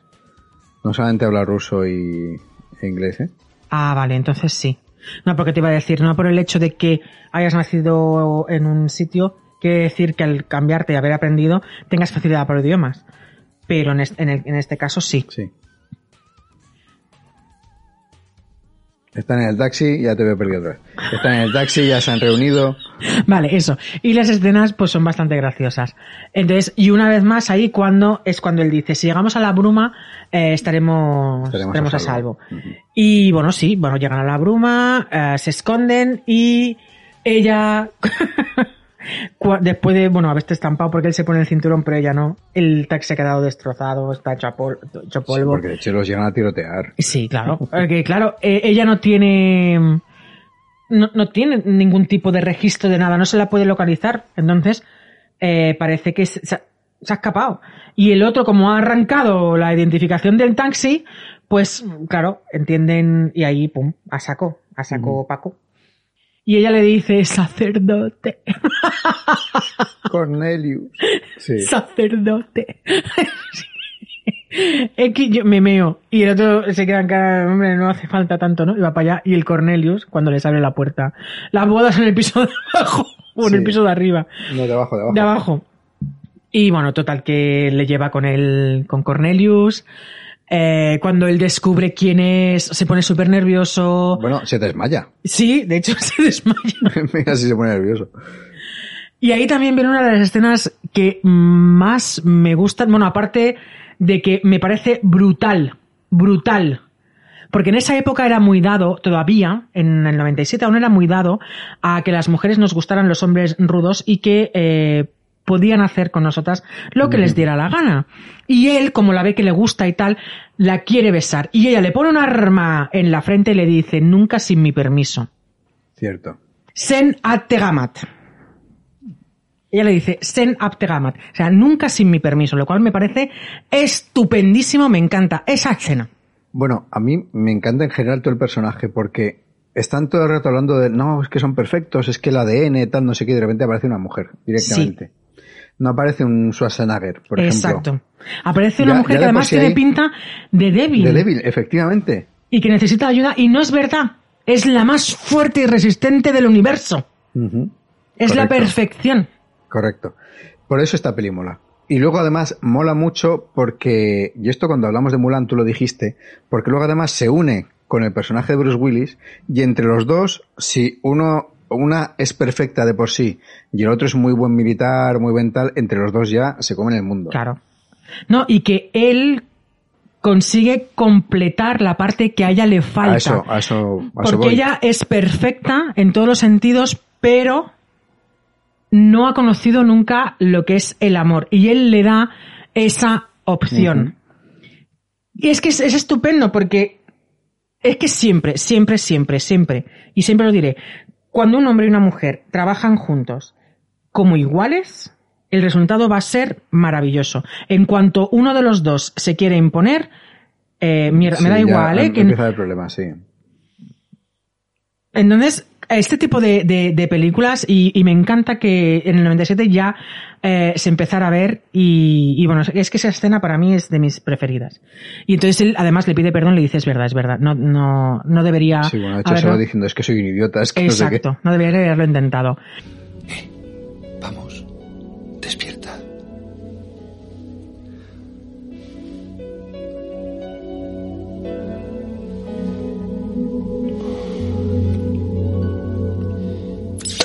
Es cierto, es cierto. No he debido hacerlo. No he debido hacerlo. He hecho mal en besarte. Pero él dijo suavemente y- Senatakamat. Tienes razón. Es cierto. Senatakamat. Espere, espere, espere, padre. Oiga, ella dijo algo que no entendí. Bueno, no entendí nada, pero ¿qué significa acta gamat? Acta, nunca, nunca sin mi permiso. Ah, Lo que pensaba. No debí besarla. Que luego se enamoren, estupendo. Mm, vale, no tendría, por, no tendría por qué tampoco. Pero bueno, ya se sabe que. O sea, también tiene su parte romántica, ¿eh? La película. Sí. Pero. Y ella es fuerte y ella reclama exactamente lo que quiere, ¿eh? Mm, hasta aquí, ¿sabes? Te pidió ayuda, muchas gracias. Pero eso no te da derecho a, a nada. Y luego. carne, carne, carne, carne. Carne buena, carne buena. ¡Me encanta!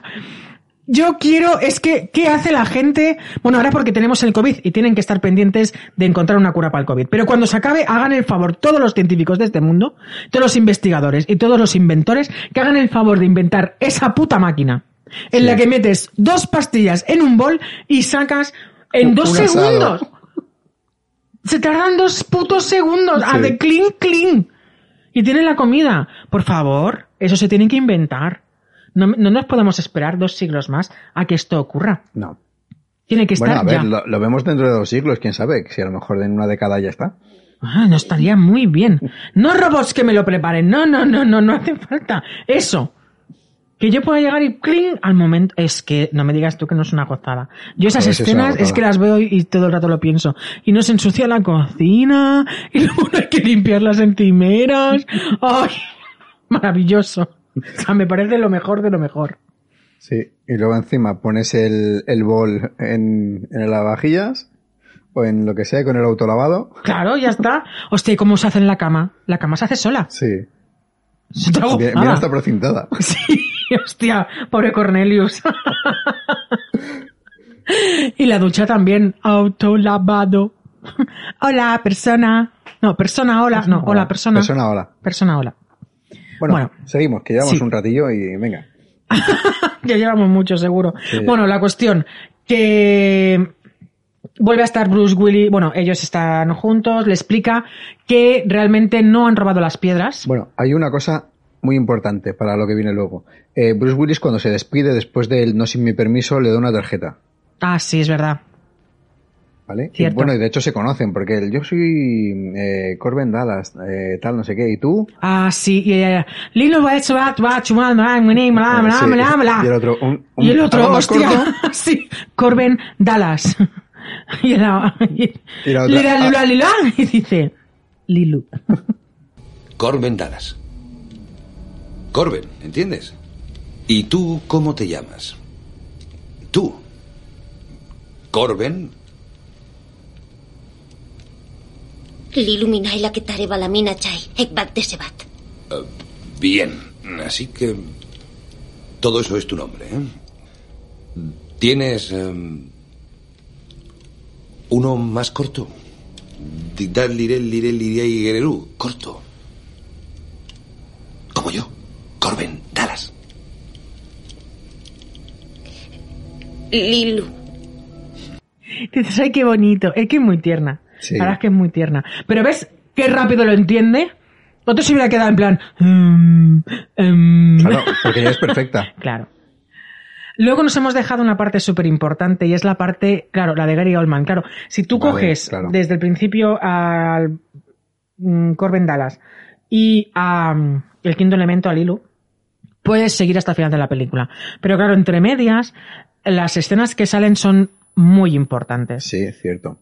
Escenas en las que eh, se ve, por ejemplo, como Gary Oldman recibe, o sea, él es el artífice de que mm, los mercenarios hayan ido a por las por las Piedras. piedras, con lo cual las recibe.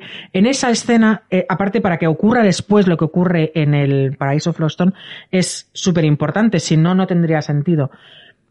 Le entregan el cofre, cuando abre el cofre resulta que no hay nada y, en- y se solapan las escenas, o sea, se va explicando y eso me parece otra genialidad. O sea, yo te explico una parte y la otra escena te explica la otra. Y te están dando la- las dos escenas al mismo tiempo. Me parece Sí. brutal. Total, que no hay, no hay, no hay piedras. La Mila Jojovic también le está explicando a Cornelius que no hay, no había las piedras porque no se fiaban de que llegaran a buen término. Y se esperaban ya una emboscada o algo. O sea, que los que realmente, los mondoshavos, los que iban, iban a, a morir. Ellos Sí. sabían que iban a morir. Es que me Sí. parece muy fuerte. Y, eh, como le ha dicho que hay otro sitio, ¿eh? Que iban como cebo. Sí, sí, sí. Y que hay otra persona eh, que, las, ah, que tiene las, piedra- las piedras y que se las dará en otro sitio. Busca el sitio y el sitio es eh, El en el paraíso Froston. que por eso todos ah, acaban ahí. Claro, mientras tanto, Gary Oldman les ha enseñado una arma última generación porque Gary Oldman es un inventor. Gary Oldman Es un gran empresario. bueno, sí. Es Emanuel. ah, no sé, eh, eh, ¿cómo es? Hostia. No, Emanuel Zark. Sí. Hostia. Emanuel, no sé qué Zorc. Bueno, Jean-Baptiste Emmanuel Thor.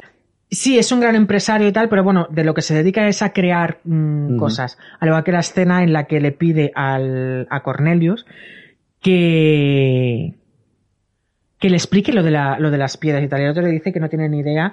Y es cuando se atraganta Sí. Y ahí no muere Cornelius porque Cornelius es el que le da la espalda. Pero de ahí vemos, o sea, esa escena está para que veamos a qué se dedica este Gary Oldman, que el personaje, ¿cómo se llama?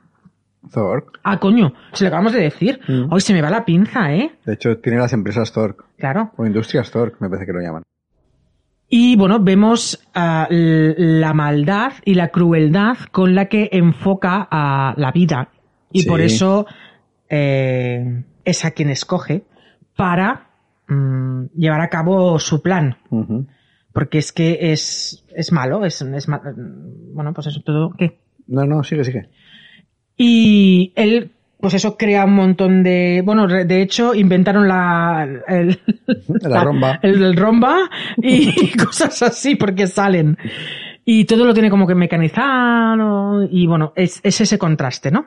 Pues mientras les está, les está explicando a los guerreros, a los mercenarios, que cómo es el arma, el disparo que va de repetición siempre al mismo punto que has disparado la primera, tiene una red, un lanzallamas, un congelador, no sé qué, pu, pu, pu, pu, pu. Total, que cuando ve que no hay piedras, les dice que una mierda que se coman que no les va a dar nada. Cero piedras, cero cajones. Y los otros le dicen, eh, tú me dijiste que te trajera aquí Un maletín. un maletín y yo te he traído el maletín. Como mínimo me merezco una conversación que me podían haber pillado. Dice, anda, aparte de mercenarios, sí que sois comerciantes. Dejadles un cajón. Y de ahí les resulta que todas las armas tienen un botón Que dice, no me gustan los mercenarios, dice, porque no tienen ningún, no tienen ningún sentido. Se, se rigen por el honor en lugar de ser asesinos despiadados. Dice, un asesino hubiera preguntado qué coño era ese botón. Y en lugar de, y entonces se nota que lo están viendo, que lo pulsan y aquello explota, con lo cual mata a los mercenarios que se han jugado la vida por él para ir a por el cajón.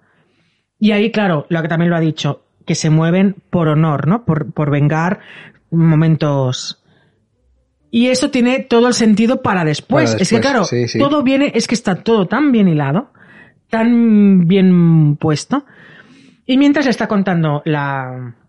Lilu le ha contado a Cornelius que, bueno, pues tienen que ir al tal y que tienen que ver a la diva para que les dé, para que les dé las piedras. Mientras tanto, es que es lo que tú Claro. dices, hay como muchos frentes abiertos aquí. Sí.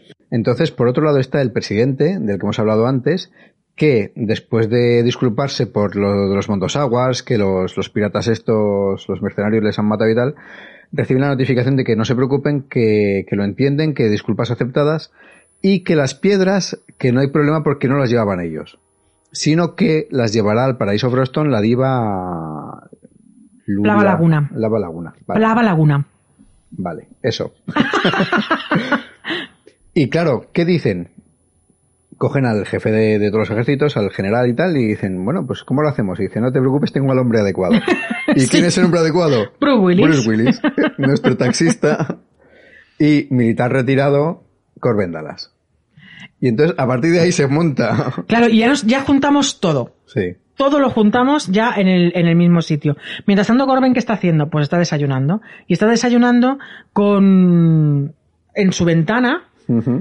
Una especie de, como de mm, barco De- de bar- globo. sí, de, de comida de asiática. asiática, sí. Bueno, pues como ahora pedimos chino, pues ahí ahora ha pedido tailandés. Y le llegan notificaciones. Y el hombre que está ahí es como muy optimista. ¡Ay, tienes una notificación! Y dice, no Sí, es muy zen, es como... Sí. Le dice, "Eh, seguro que son malas noticias. Dice, bueno, a lo mejor no. Dice, venga, que me ha puesto el desayuno. Dice, venga. Coge, ah, y claro, también es- eh, se ha visto cómo el Zork va a despedir no a 500.000 empleados, sino, dice, pues despide a un millón de gente porque, bueno, ha habido un problema Sí, hay con un una- pequeño problema financiero en sus industrias y bueno, Dice, tiene que pues hacer una un millón. reducción. Sí. Y Corben recibe, y cuando abre la nota dice, ¿está usted despedido? Ah, bueno, la lee el, el hombre y lo lee con todo tono jovial, Sí. en plan, ya verás cómo son buenas noticias. ¿Está usted despe- de- despedido? Es Sí. un pobrecito. Dice, bueno, he ganado un desayuno. Mm.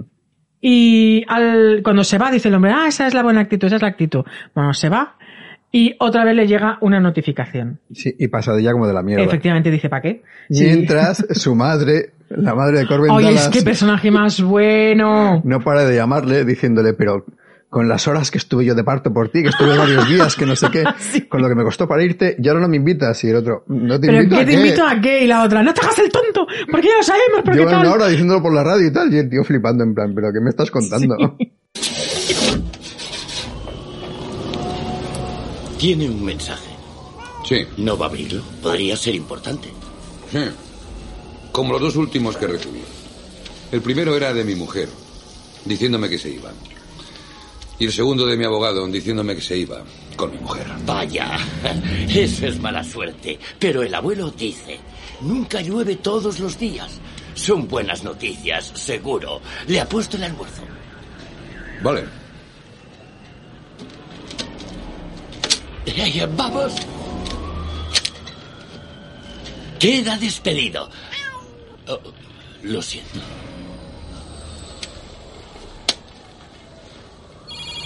Bueno. He ganado el almuerzo. Buena filosofía. Ver el lado bueno. Me gusta, sí. Diga. Corben, cielo. ¿Tienes los dedos rotos? ¿No puedes marcar mi número? Hola, mamá. 17 mensajes. Y no me digas que no te funciona el contestador. Esos chismes duran mil años. Señor Kim, puede irse. Esto va a durar un rato. Tienes que llevarme a ese viaje. Mamá, ¿de qué estás hablando? Oh, entiendo. ¿Quieres que te lo suplique, verdad? No, no quiero que me suplique, solo quiero una explicación. Acabo de llegar a casa, he destrozado el taxi, he perdido el empleo, me han atracado. Aparte de eso, todo va de fábula. Gracias por preguntar. ¿Quieres relajarte y explicarme esto con calma? Oh, así que no sabes que has ganado un viaje al paraíso Floston para dos durante 10 días. Y supongo que vas a dejarme en la superficie lunar congelándome el culo. Si hubiera ganado, lo sabría. Me lo habrían notificado. Qué bruto eres. Hace una hora que están gritando tu nombre por la radio. Entonces, la, al final la cuelga, llaman a la puerta y aparece El general. el general con, con una militar. Sí, 4x4. Sí, 4x4. Y bueno, le dicen que, que tiene que ir al paraíso de Froston porque tiene que coger las piedras, salvar al mundo y que ella va a ser su, su pareja, Sí, su esposa. Entonces le dice, pero bueno, ¿qué, ¿qué pasa? ¿Que habéis amañado el puto concurso? De, porque en la tele se ve que es lo que ve el gato y le dice, no te quedes tonto, que está Ruby Rod diciendo, ¡El paraíso Sí. ¡Compro las croquetas, miren no sé qué! Las croquetas Géminis. ¡Eso, las croquetas Géminis! ¡Que ganarás el tal! Y bueno, resulta que han amañado el concurso y el concurso lo ha ganado Corben Dallas. Para que pueda ir a... Porque claro, aquello ya está petado. Aquello ya no hay entradas disponibles ni nada de nada. Pero él, al tenerlo del concurso, pues podrá ir. Mientras tanto, también llega el Cornelius con la Lilu. Y mete a...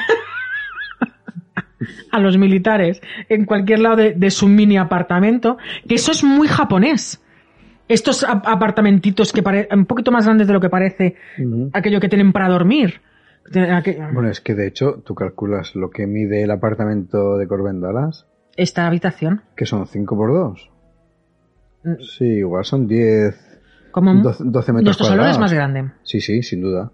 Nuestro salón es más grande. O sea, aquello es enanísimo. Ahora tiene de todo. Claro. La, la ducha que se extrae, la cama que se mete. no- Es que, Sí, de todo, pero madre mía, qué agobio. ya ves. Ya ves, menos mal que cocinar no cocinan. Mm. Sino que todo es... Bueno, es que comen la, comen la ventana. Es que es muy fuerte. El aprovechamiento del espacio. bueno, llegan. Los ha metido como ha podido en, en la ducha o en la En nevera. la nevera, en la nevera los mete, que los congela, los Que pobres. la nevera está debajo de la ducha. O sea, Sí. sale así como un tubo. Es que es Sí, buenísimo. sí, si te quieres duchar tienes que bajar la nevera, entonces te pones encima y te duchas. Es buenísimo. Y bueno, llega Lilo y tal, y le están diciendo, ah, claro, porque queremos ir a tal sitio, no sé qué. Y, y cuando se da la vuelta el Cornelius. Ah, no, pero eso es después. ¿Quién más? Ah, sí, claro.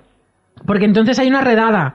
Porque los de Zork. Es que claro, todo el rato hay un montón de frentes abiertos. Sí. Porque los de Zork han, con, a través de una cucaracha, se han enterado de los planes del presidente y los militares. Sí. Que la- le da, es que ves, todas las escenas tienen un momento cómico. Le da el golpe a la, la aplasta a la cucaracha y el otro les talla los tímpanos. Es que. Y se han enterado que donde vive Corben Dallas, pero que alguien le ha cambiado el nombre a la puerta. Que ha sido Lilu. Vale. Por eso decía yo de la tarjeta. Vale, es Lilo la que cambia la tarjeta, es verdad, es verdad. Ha cambiado la tarjeta con otro y les hacen poner como en la pared para, bueno, para identificarles. Y, y lo que quieren estos es, bueno, les han, como les han denunciado por algo. Sí, la han denunciado por tráfico de, de uranio o algo así, me parece que es una paranoia. Y lo hacen para que Corben Dallas desaparezca y poder ir ellos, Claro. alguien de Industrias Zork, Para suplantarle. para sumandarle como ganador de las croquetas Géminis, del concurso de las croquetas Géminis, para poder estar y robar las putas piedras otra vez. Claro.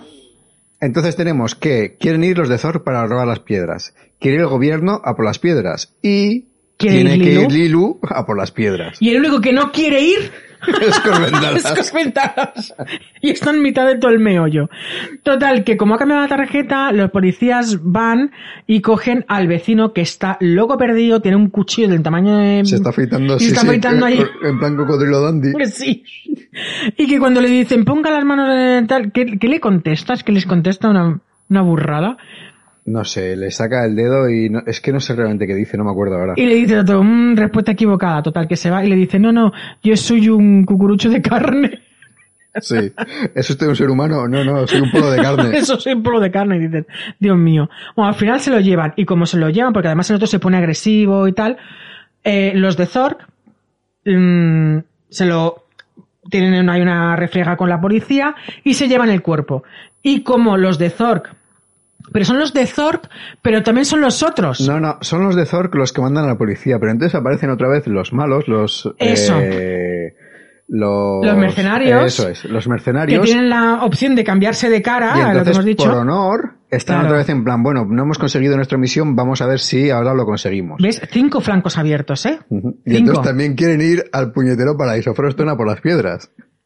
Total, que todo el mundo se va para el aeropuerto porque cuando lo sacan, por, por poco mata a Cornelius, porque lo ha metido en la cama y la cama se ha hecho y como le pone el plástico para que no se contamine y tal, el Cornelius está allí envuelto en plástico que casi se muere. Sí. Y la Lilu está dentro de la, de la ducha empapada, mm, autolavado. que una vez más eso sirve para que eh, Mila Lo- Jojovi pues mm, se desnude y el público disfrute. un poco, sí. Pero bueno. Total. Que todo el mundo se va para el aeropuerto. Bueno, el, el este, joder, le da el golpe para poderse y le dice, perdón, pero es importante. Lilo le echa la bronca a Cornelius porque le dice que por qué. Que no Sí. hacía falta, ¿eh? que la, que la golpe. Dice, hombre, es que es para salvar el mundo. Total, que se van corriendo. Van al aeropuerto y cuando están en el aeropuerto eh, está la Lilu con el ayudante del sacerdote. Ujú. Que pobrecito tiene sangre, más miedoso que, que todo. Muy buen niño, pero. Pero Corben lleva llega a tiempo y le dice, ay, muchas gracias por cogerme el pasaje, pero tira de aquí. Y la otra, ay, Corben. multipase. Multipase. multipase. Consiguen subir, menos mal que son los primeros. Consiguen subir al, a la nave que les va a llevar y tal. Pero luego van llegando todos uno por uno. Y claro, la tía del... es como no puede ser, yo ya Sí, tengo sí, un la, la zafata de ahí, sí. Porque primero llega Lilu con el ayudante del sacerdote. Cuando están ahí ya haciendo todo el trámite, aparece Corben. Echa al ayudante del sacerdote, se identifica y entran ellos ya. Y una vez que han entrado, llega los malos, los mercenarios eh, con la cara cambiada. Sí. Eh, que aparte la cara la tienen del vecino de... Claro, porque es a quien han- se han llevado. O sea, claro, tienen la cara del vecino porque es, Porque creen que ese es Corben ese es Dallas. Corben Dallas. Y va con la compañía de otra de otra modelo. La que va con él es modelo. De, Sí. Es la que se tatuó un dragón aquí en la cabeza. ¿En qué película? No, en ninguna película, en la Ah. vida real. Esa, esa modelo tiene tatuado un dragón aquí en la cabeza. Es una modelo, bueno, de, de las de alto copete. No sé, a ver, ¿no? que es modelo se nota. Sí, sí, Pero no lo es. Aparte de no que... sabía lo del dragón. ¿Eh? Que no sabía lo del dragón. Sí, sí, sí. No, fue de estas muy... A ver si me sale la palabra. Muy controvertida, porque no, no quiso ser nunca la típica modelo mm, en plan Schiffer o, ¿sabes? De- no, no, ella era muy reivindicativa y muy así... Bueno, pues va, va con ella. Sí. Sigue, sigue. Y entonces también se hacen pasar, o intenta hacerse pasar por... Claro, pero como le- ya la azafata le ve cosas raras, cuando pasa al escáner ve que son mercenarios Sí, que son aliens. Ujú. y como que no. Luego llega el, el, el segundón de Zork y le dice, venga, que soy Corbendala. Y le dice la otra, mira, no, yo tengo un Corbendala y ya ha subido hace rato. Y entonces se pone agresivo, ¿qué pasa? Que también le detienen. Ahí no te puedes poner agresivo No. porque enseguida... Y mientras el ayudante del sacerdote, claro, aparece allí, le quita el wiki, se lo toma, y dice, ¿por qué haces aquí? Dice, que no he podido subir, que ha aparecido el otro. Entonces, ¿qué hace Cornelius?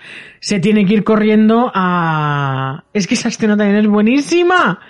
Es que una vez más ahí está todo bien hilado, porque ¿cómo accede él eh, para poder, porque se mete de polizón en la nave Claro. que les lleva a Froston?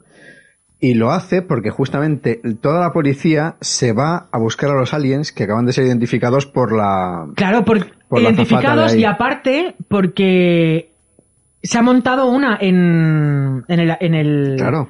en el aeropuerto. Bueno, aeropuerto o lo que, o lo que Sí, sea. sí, la terminal Porque claro, ahí la hay sea. tiros, tanto, entonces van todos. Y entonces Cornelius es cuando... se- Aprovecha y se mete por, bueno, por la zona por la que la, Por la zona de el carga pasaje o por- no debería sí. ir, sí. Y en, el, en la nave dicen hay, hay parásitos. y hay unos que van como con el porro ahí. No, ¿cómo no? Van con un porro. Van con una L ahí que lo flipas. Y, uy, los bichejos. Es buenísimo. Y luego están fumándose el porro, pasándose, venga va, que rule o no sé qué le dice, mientras están cargando de combustible nuclear la nave. Ya ves. Sí, sí, es que Es- es buenísimo. Es que, es que toda la película está llena de detalles buenísimos, buenísimos. Luego, bueno, cuando ya, ya despegan, también, bueno, lleva, llega a Cor, mm, Bueno, antes de que despeguen, entran y, y la primera azafata que ve a Corbin Dallas le dice, no, no, ven por aquí que tienes que Ah, conocer a. Ruby Roth. Es verdad.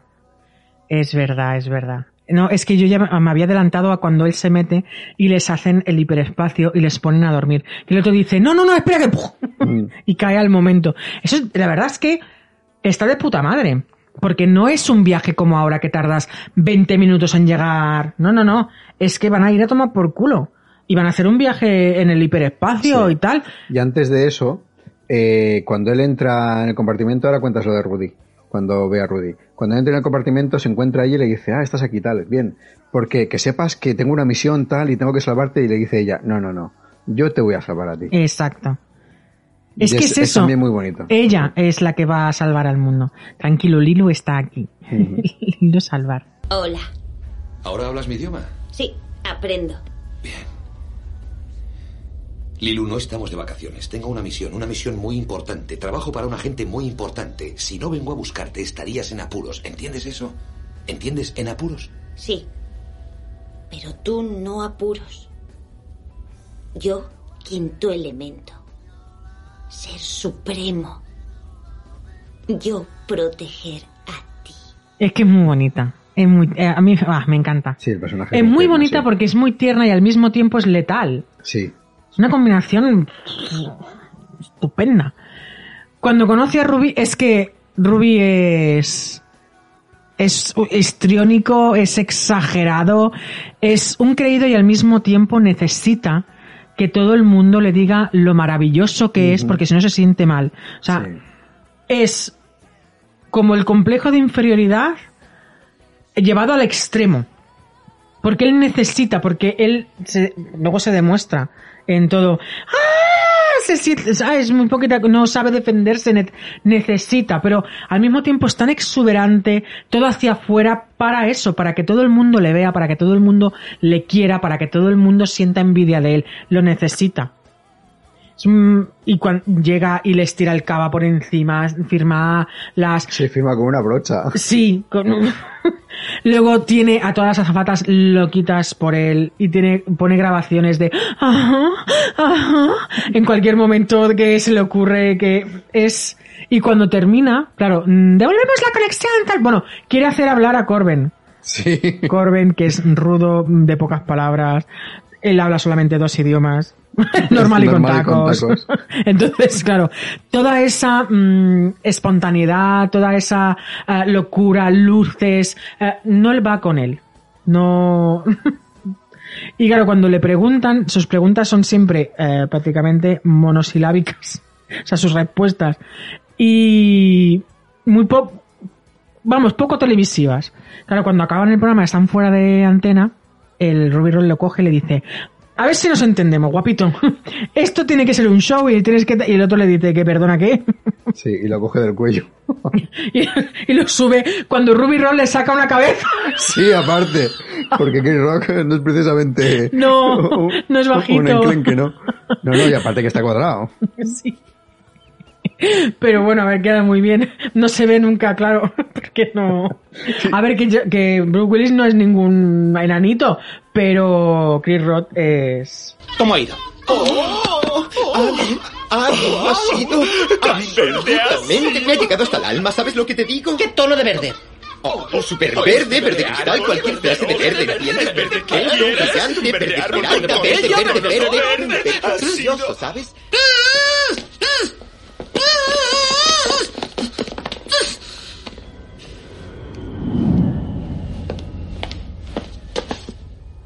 Cielo, ¿qué has hecho?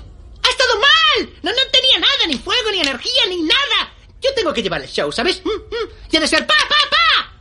Así que mañana de 5 a 7, por favor, demuestra que tienes más vocabulario que un par de palabritas. Tienes que ser verde, ¿vale? ¿Vale? Eh, ¿Puedo hablarte un segundo? Déjame hablarte un segundo. Yo no he venido a hacer de pumba en la radio, así que mañana de 5 a 7 te echarás una mano tú solito. ¿Verde? ¡Súper verde! Y Chris Rock es que hace, yo creo que hace el papel de su vida. A mucha gente le gusta cuando sale en, en esta que sale con Jackie Chan. Em, dos. ¿Cómo se llama? Ya sé cuál dices, pero no me acuerdo del nombre. Sí, yo tampoco, 20 no. 20 ¿48 horas? ¿O algo así puede ser? Oh, podría ser, no, pero no, es dos chiflados. Bueno, da igual, con Jackie Chan, yo creo que eh, a mucha gente le gusta ahí. Y, pero a mí donde más me gusta él, el personaje que ha creado, el que más me gusta es este. Me parece brutal. Eh, el actor lo hace que lo flipas y aquí yo tengo que quitarme el sombrero con el actor de doblaje en español Ya ves. Porque flipas. Aparte, Ya ves. no sé cómo, no sé quién es. Sé que es un actor de doblaje muy famoso porque, por ejemplo, la misma voz que pone siempre a Tom Hanks. Ah, Eh, pero no sé cómo se llama. Mira que conocemos a algún actor de doblaje porque es un mundillo que nos gusta. Pero este en concreto no sé quién es. Pero Hostia. chapó, o sea, hay que Total. quitarse sombrero porque lo hace que lo flipas. totalmente de acuerdo. Totalmente de acuerdo. Eh, eh, aparte es que si no en castellano, si no hubiera sido un maravilloso actor de doblaje, no se hubiera percibido igual. Es como Dory, yo lo siento, Dory con otro doblaje que no fuera de Anabel Alonso, no sería Dory. O sea, hay personajes que el doblador hay que darle las gracias, a ver, a todos, ¿eh? que es un trabajo... Sí, es un trabajo muy duro y Muy- y muy olvidado. Sí, y muy denostado, además. Muy Yo no sé por sí. qué. Cuando es.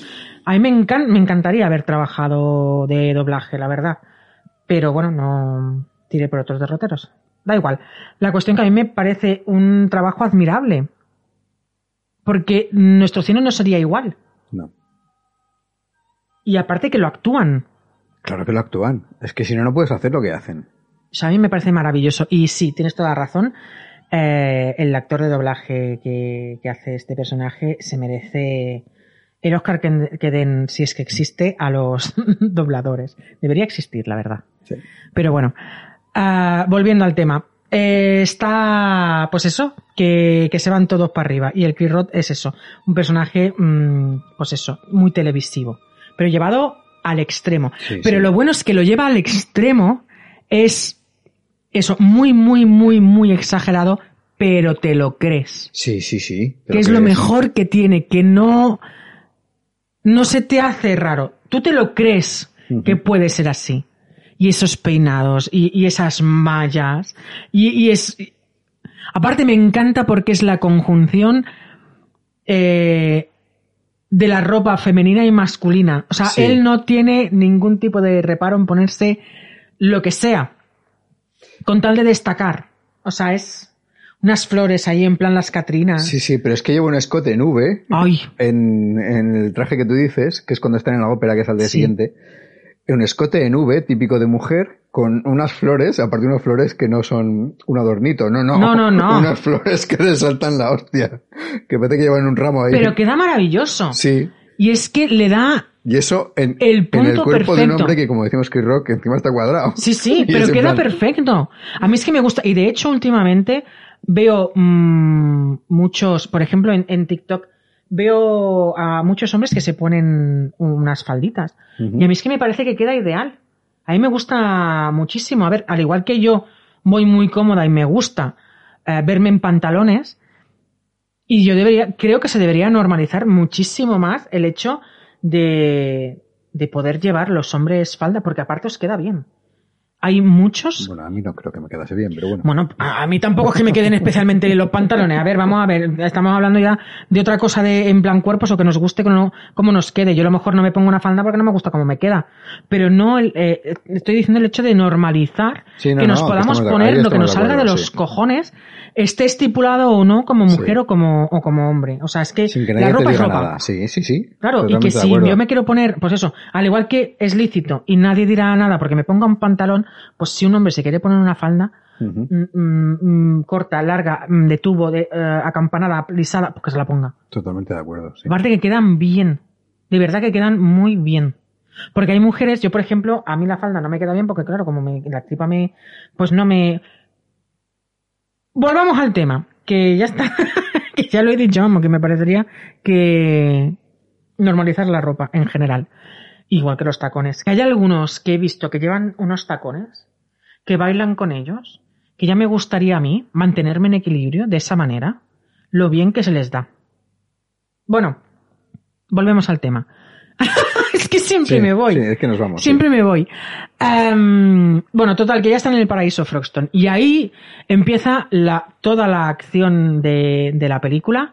Todas la- las escenas en que cantan, en la que ya hemos comentado antes las curiosidades, en la que, bueno, Lilo mm, hace la, la escena Sí, de, de de lucha. mientras la otra canta. Luego sale, bueno, la lucha de los mercenarios con respecto, bueno, a, a, a todos. O sea, realmente es como que, ¿cómo se dice? Cuando interceptan, no, Han- secuestran Sí. al paraíso Frogston, entonces se monta ahí Sí. la de Dios es Cristo.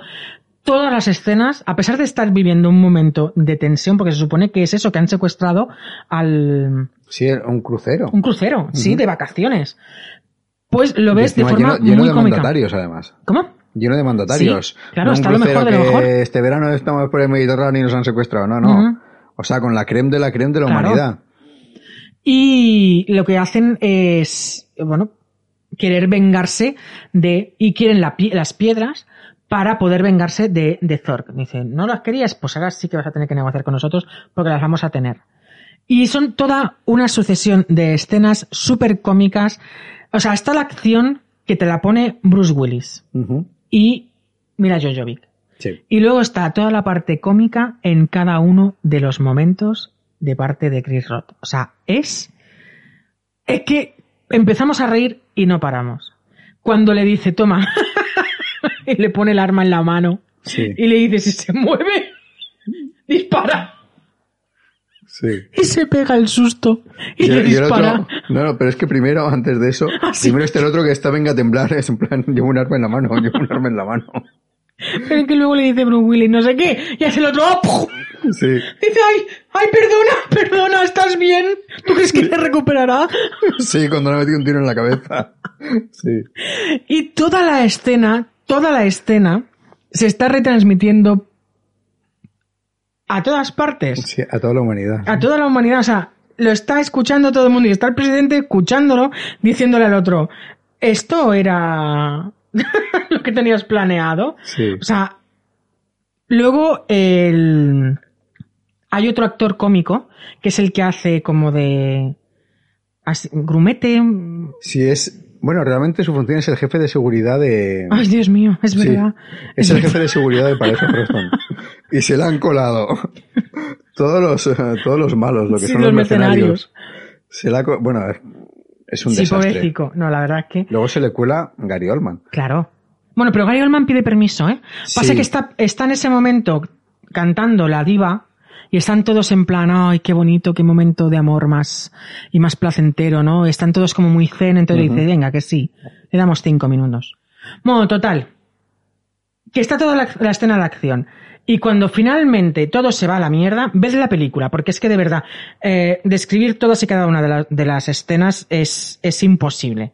Y tardare- tardaremos muchísimo más en contar las escenas, por mucho que nos gusten, porque son maravillosas. Sí, que- que, que, que en que cogéis la película y la veáis, sí.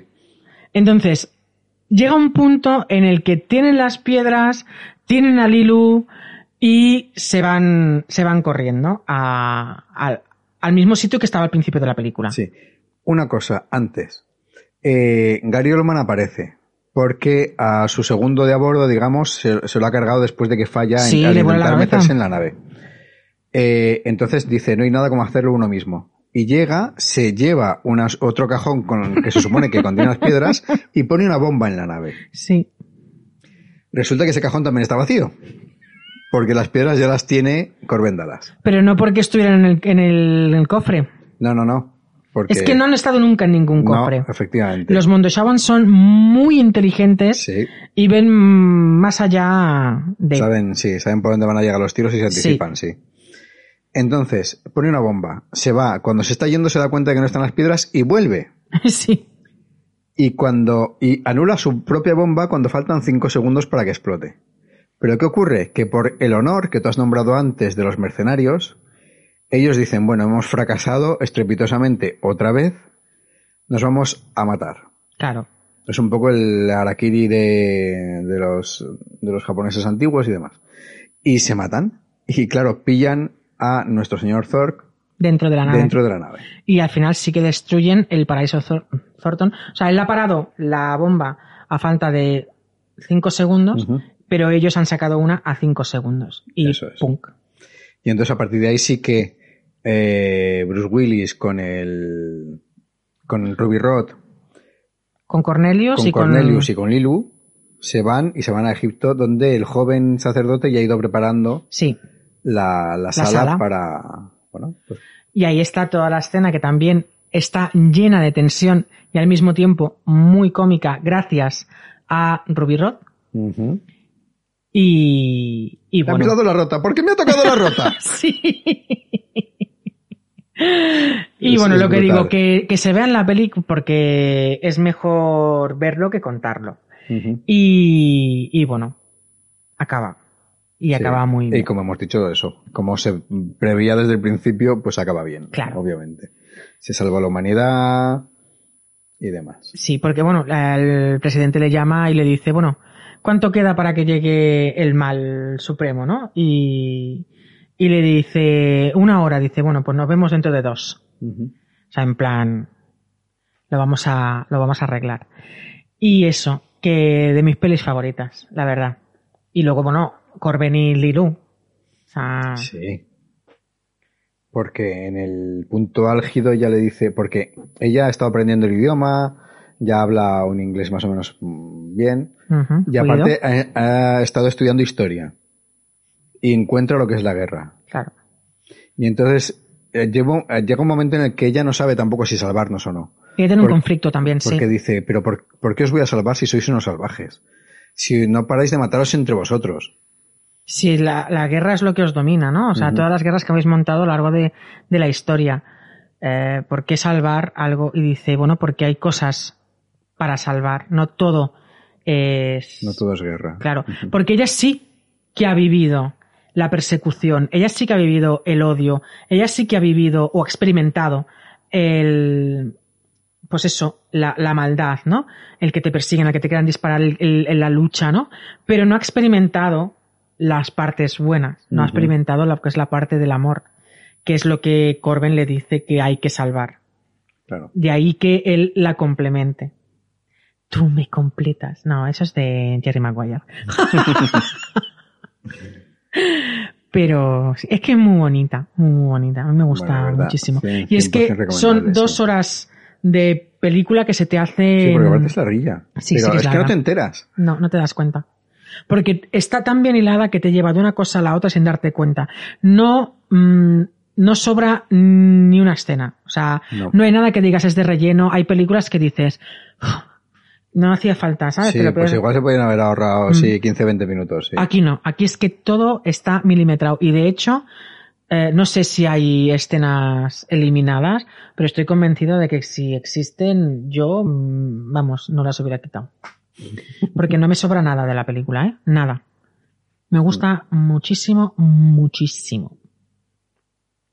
Bueno, pues hasta aquí. De verdad, vedla, disfrutadla. Disfrutar de ese final. Que no hemos destripado del todo, ¿eh? O sea, hemos sido buenos, hemos sido bastante buenos. La parte ya del finalito nos la hemos dejado más así. ¿Y qué? ¿Hacemos una recomendación para Ole, ir cerrando? Rápido, sí, una recomendación. Eh, quiero recomendar hoy un libro que me he leído este 2020. Ha sido de mis favoritos. La autora es Anita Sunday y se titula Leo quiere a Aries. Eh, Anita Sunday escribe romántica LGTB. Es adorable. O sea, me ha llegado al corazón mm, de una manera brutal está muy, muy bien escrito. Y la historia además es súper bonita y recomiendo a todo el mundo que pueda leer a, bueno, cualquier libro que caiga en sus manos de Anita Sunday. Em, Leo Kira Aries, yo me lo he leído. Ángel Caído también. Ángel Caído, vamos, lo recomiendo exactamente igual, con el mismo fervor que recomienda, que recomiendo Leo Kira Aries. Leo Kira Aries forma parte de una saga porque hay otros que son también sobre el horóscopo. Cap- Capricornio quiere a Acuario, no sé qué. Mm, Tauro quiere a Piscis, cosas así, ¿no? Em, bueno, es una manera de dar títulos. O sea, Sí, no, luego no, que, eh, es- que no he dicho nada. Que a ti no te guste el horóscopo, pero bueno, el horóscopo tiene muy poco que ver ¿eh? con, con los Ya libros. supongo. En cambio, Ángel Caído sí que es verdad que es un libro autoconclusivo, que no tiene continuidad ni nada. Y es, es que no sé cuál es más bonito, si uno o el otro. Y recomiendo encarecidamente. bueno, es que todo lo recomiendo es porque me encanta, si no, no lo Claro, diría. obviamente, si no, no lo No os voy a recomendar nunca una novela que haya dicho le doy un uno. Nunca os recomendaré After, por ejemplo. Me parece la bazofia más grande de este mundo. Por Dios. Hor- horroroso, tóxico, mal escrito y no debería existir ninguno de los cuatro mm, tomos. Y ya han hecho la segunda película. Ah, es verdad, sí, me- no hace más que salir en... Qué asco. No, de verdad. Y y bueno, en- los libros son malos, pero con ganas. Y a mí no me gusta decir que algo es una puta mierda, porque normalmente intento rescatar, ¿vale? El esfuerzo de quien lo ha, hecho, pero esta es de las pocas cosas, estos libros es de las pocas cosas que digo que son una puta mierda. Y lo siento, no pretendo ofender, pero son libros que tienen unos valores horrorosos, unas relaciones súper tóxicas que no, mm, que ninguna adolescente debería eh, recibir como que es correcto. O sea, me parece, bueno, que yo decía una recomendación.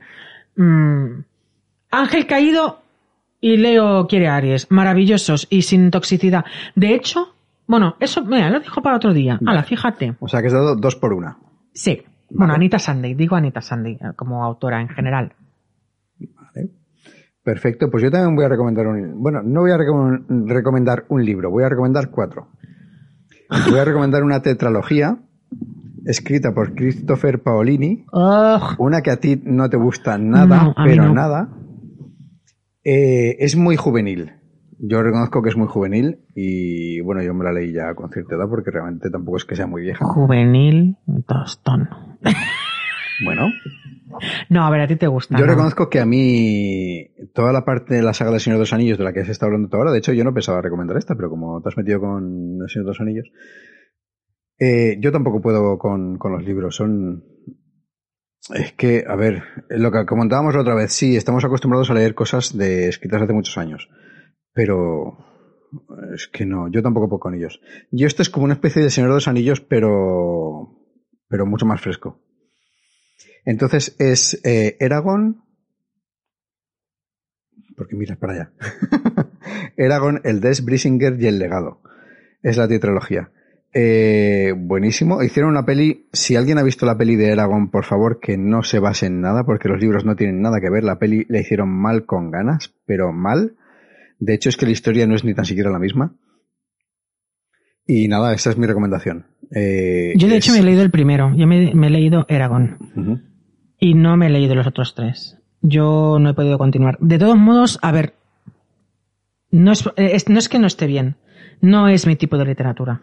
Ya, ya, sí, lo entiendo. Yo no suelo leer este tipo de libros, pero no porque uh, tengan nada de malo. Es prefiero otro tipo de literatura. Este último año sí que he leído más fantasía y de hecho este año, este 2021, tengo que leer más fantasía. Y le empiezo a coger el gustillo. Pero yo cuando nos compramos estos, eh, estaba en otra en otro momento de y aún así es que me parecen algo pesados al momento en que unos libros te tienen pues eso es lo que has dicho no como los del Señor de los Anillos te tienen que crear todo el mundo desde cero un mundo completamente inventado fuera de y que te tienen que crear todos los, los seres que hay claro es mucho lo que te tienen que contar, es muy intenso para que lo puedas te puedas imaginar lo que ellos están imaginando. A mí se me hace algo pesado. Y eso que yo me he leído El Señor de los Anillos. Los cinco libros que hay publicados, yo me los he leído. Y hacen lo mismo. Pero, a pesar de que no tienen, a ver, no tienen nada que ver. Decir que no tienen nada que ver es erróneo, pero tampoco es que tengan mucho que ver. Mm, la serie de Juego de Tronos ha ido por donde le da la gana y los libros de George R. R. Martin han ido por Sí, donde le da tú la has gana. ¿eh? dicho ahora que El Señor de los Anillos, ¿eh? Has dicho, no has dicho Juego de Sí, Tronos. y luego he dicho que sí que me he leído, es que no he dicho el título, sí que me he leído, por ejemplo, los cinco tomos de eh, Juego de Tronos y los disfruté mucho más, pero los disfruté mucho más porque yo iba con una intención concreta y era adelantarme, o sea, yo poder ver la serie y decir, yo sé qué va a pasar, ¿vale? Entonces me lo estaba Qué pedante. Sí, soy muy pedante, soy muy hermión para estas cosas. Pero sí, yo quería decir, yo sé lo que va a pasar. Luego la vida te da las hostias como le da la gana y la serie fue por otros derroteros completamente diferentes, han ido modificando cosas porque ah, actores o actrices o mm, cosas no podían seguir en la serie, con lo cual tuvieron que modificarlo. Ujú. George R. R. Martin siempre ha dado permiso. Y yo creo que además tengo la teoría de que este hombre no va a terminar los libros. No lo va a hacer. Porque, Pues es posible que no. porque ¿para qué? Yo creo que ni él mismo tiene ahora claro cómo iba a continuarlos. Ya lo hablaremos en otro programa, pero que sepas que he escrito el guion de dos videojuegos. Que van a salir, no sé si este año o el que viene. Ah, sí. Fíjate. Pues menos darle al videojuego y más darle a Juego de Tronos. Este hombre va ahora mismo donde hay pasta. Yo creo que por eso en, Sí. en Juego de Tronos, porque eh, yo sé que no está muy contento con el final de la serie. Pero da Ah. igual, dio su permiso. Sí. Pero Pues claro, dio su permiso tenía- a golpe de billetera, me parece a mí, con lo cual. Hombre, a ver, Y si ahora ha venido un estudio y le ha dicho, oye, mira, que queremos hacer un videojuego tal, así de fantasía, eh, venga, haznos un guion, vale, os va a costar tanto. Y que no Pues está venga. contento con que con la parte de Daenerys, porque yo tengo entendido que lo de Arya, él sí quería, porque le prometió a su mujer que Arya aguantaría no iba a morir nunca, hasta el sí. final. O sea que no sé. No sé si con la parte de Daenerys o con la parte del final, del final final, porque es que realmente, es que yo creo que si la serie hubiese acabado cuando a Daenerys se le va del todo la pinza, no hubiese sido un mal final. Pero el siguiente capítulo, que es el último, cuando a Bron, Bron, ¿no? Es, le resulta que le cae todo el poder, es como, ¿y esto? O sea, un tío que no ha hecho nada, que es lo más insulso del mundo, que Bran. Bran, eso. Vale, No sé, yo creo que es eso lo que no le gusta. no sé. Pero A bueno, ver. igual no, porque es que, claro, una cosa es la opinión que tenga él de verdad y otra cosa es todo lo que se va sí, diciendo a por ahí. saber lo que sí, de, hecho nosotros decimos muchas veces, ay, pues yo he oído tal, y a lo mejor esto mentira, ¿no? Porque tergiversan las cosas Sí, en- como les da la gana, sí. como quieren. Pero, a ver, ya lo hablaremos otro día lo de Juego de Tronos. Sí, Sí. mira, me apetece, para otro día. Vale, ya haremos también alguno de Juego de Tronos. Sí, será que no tenemos programas por delante.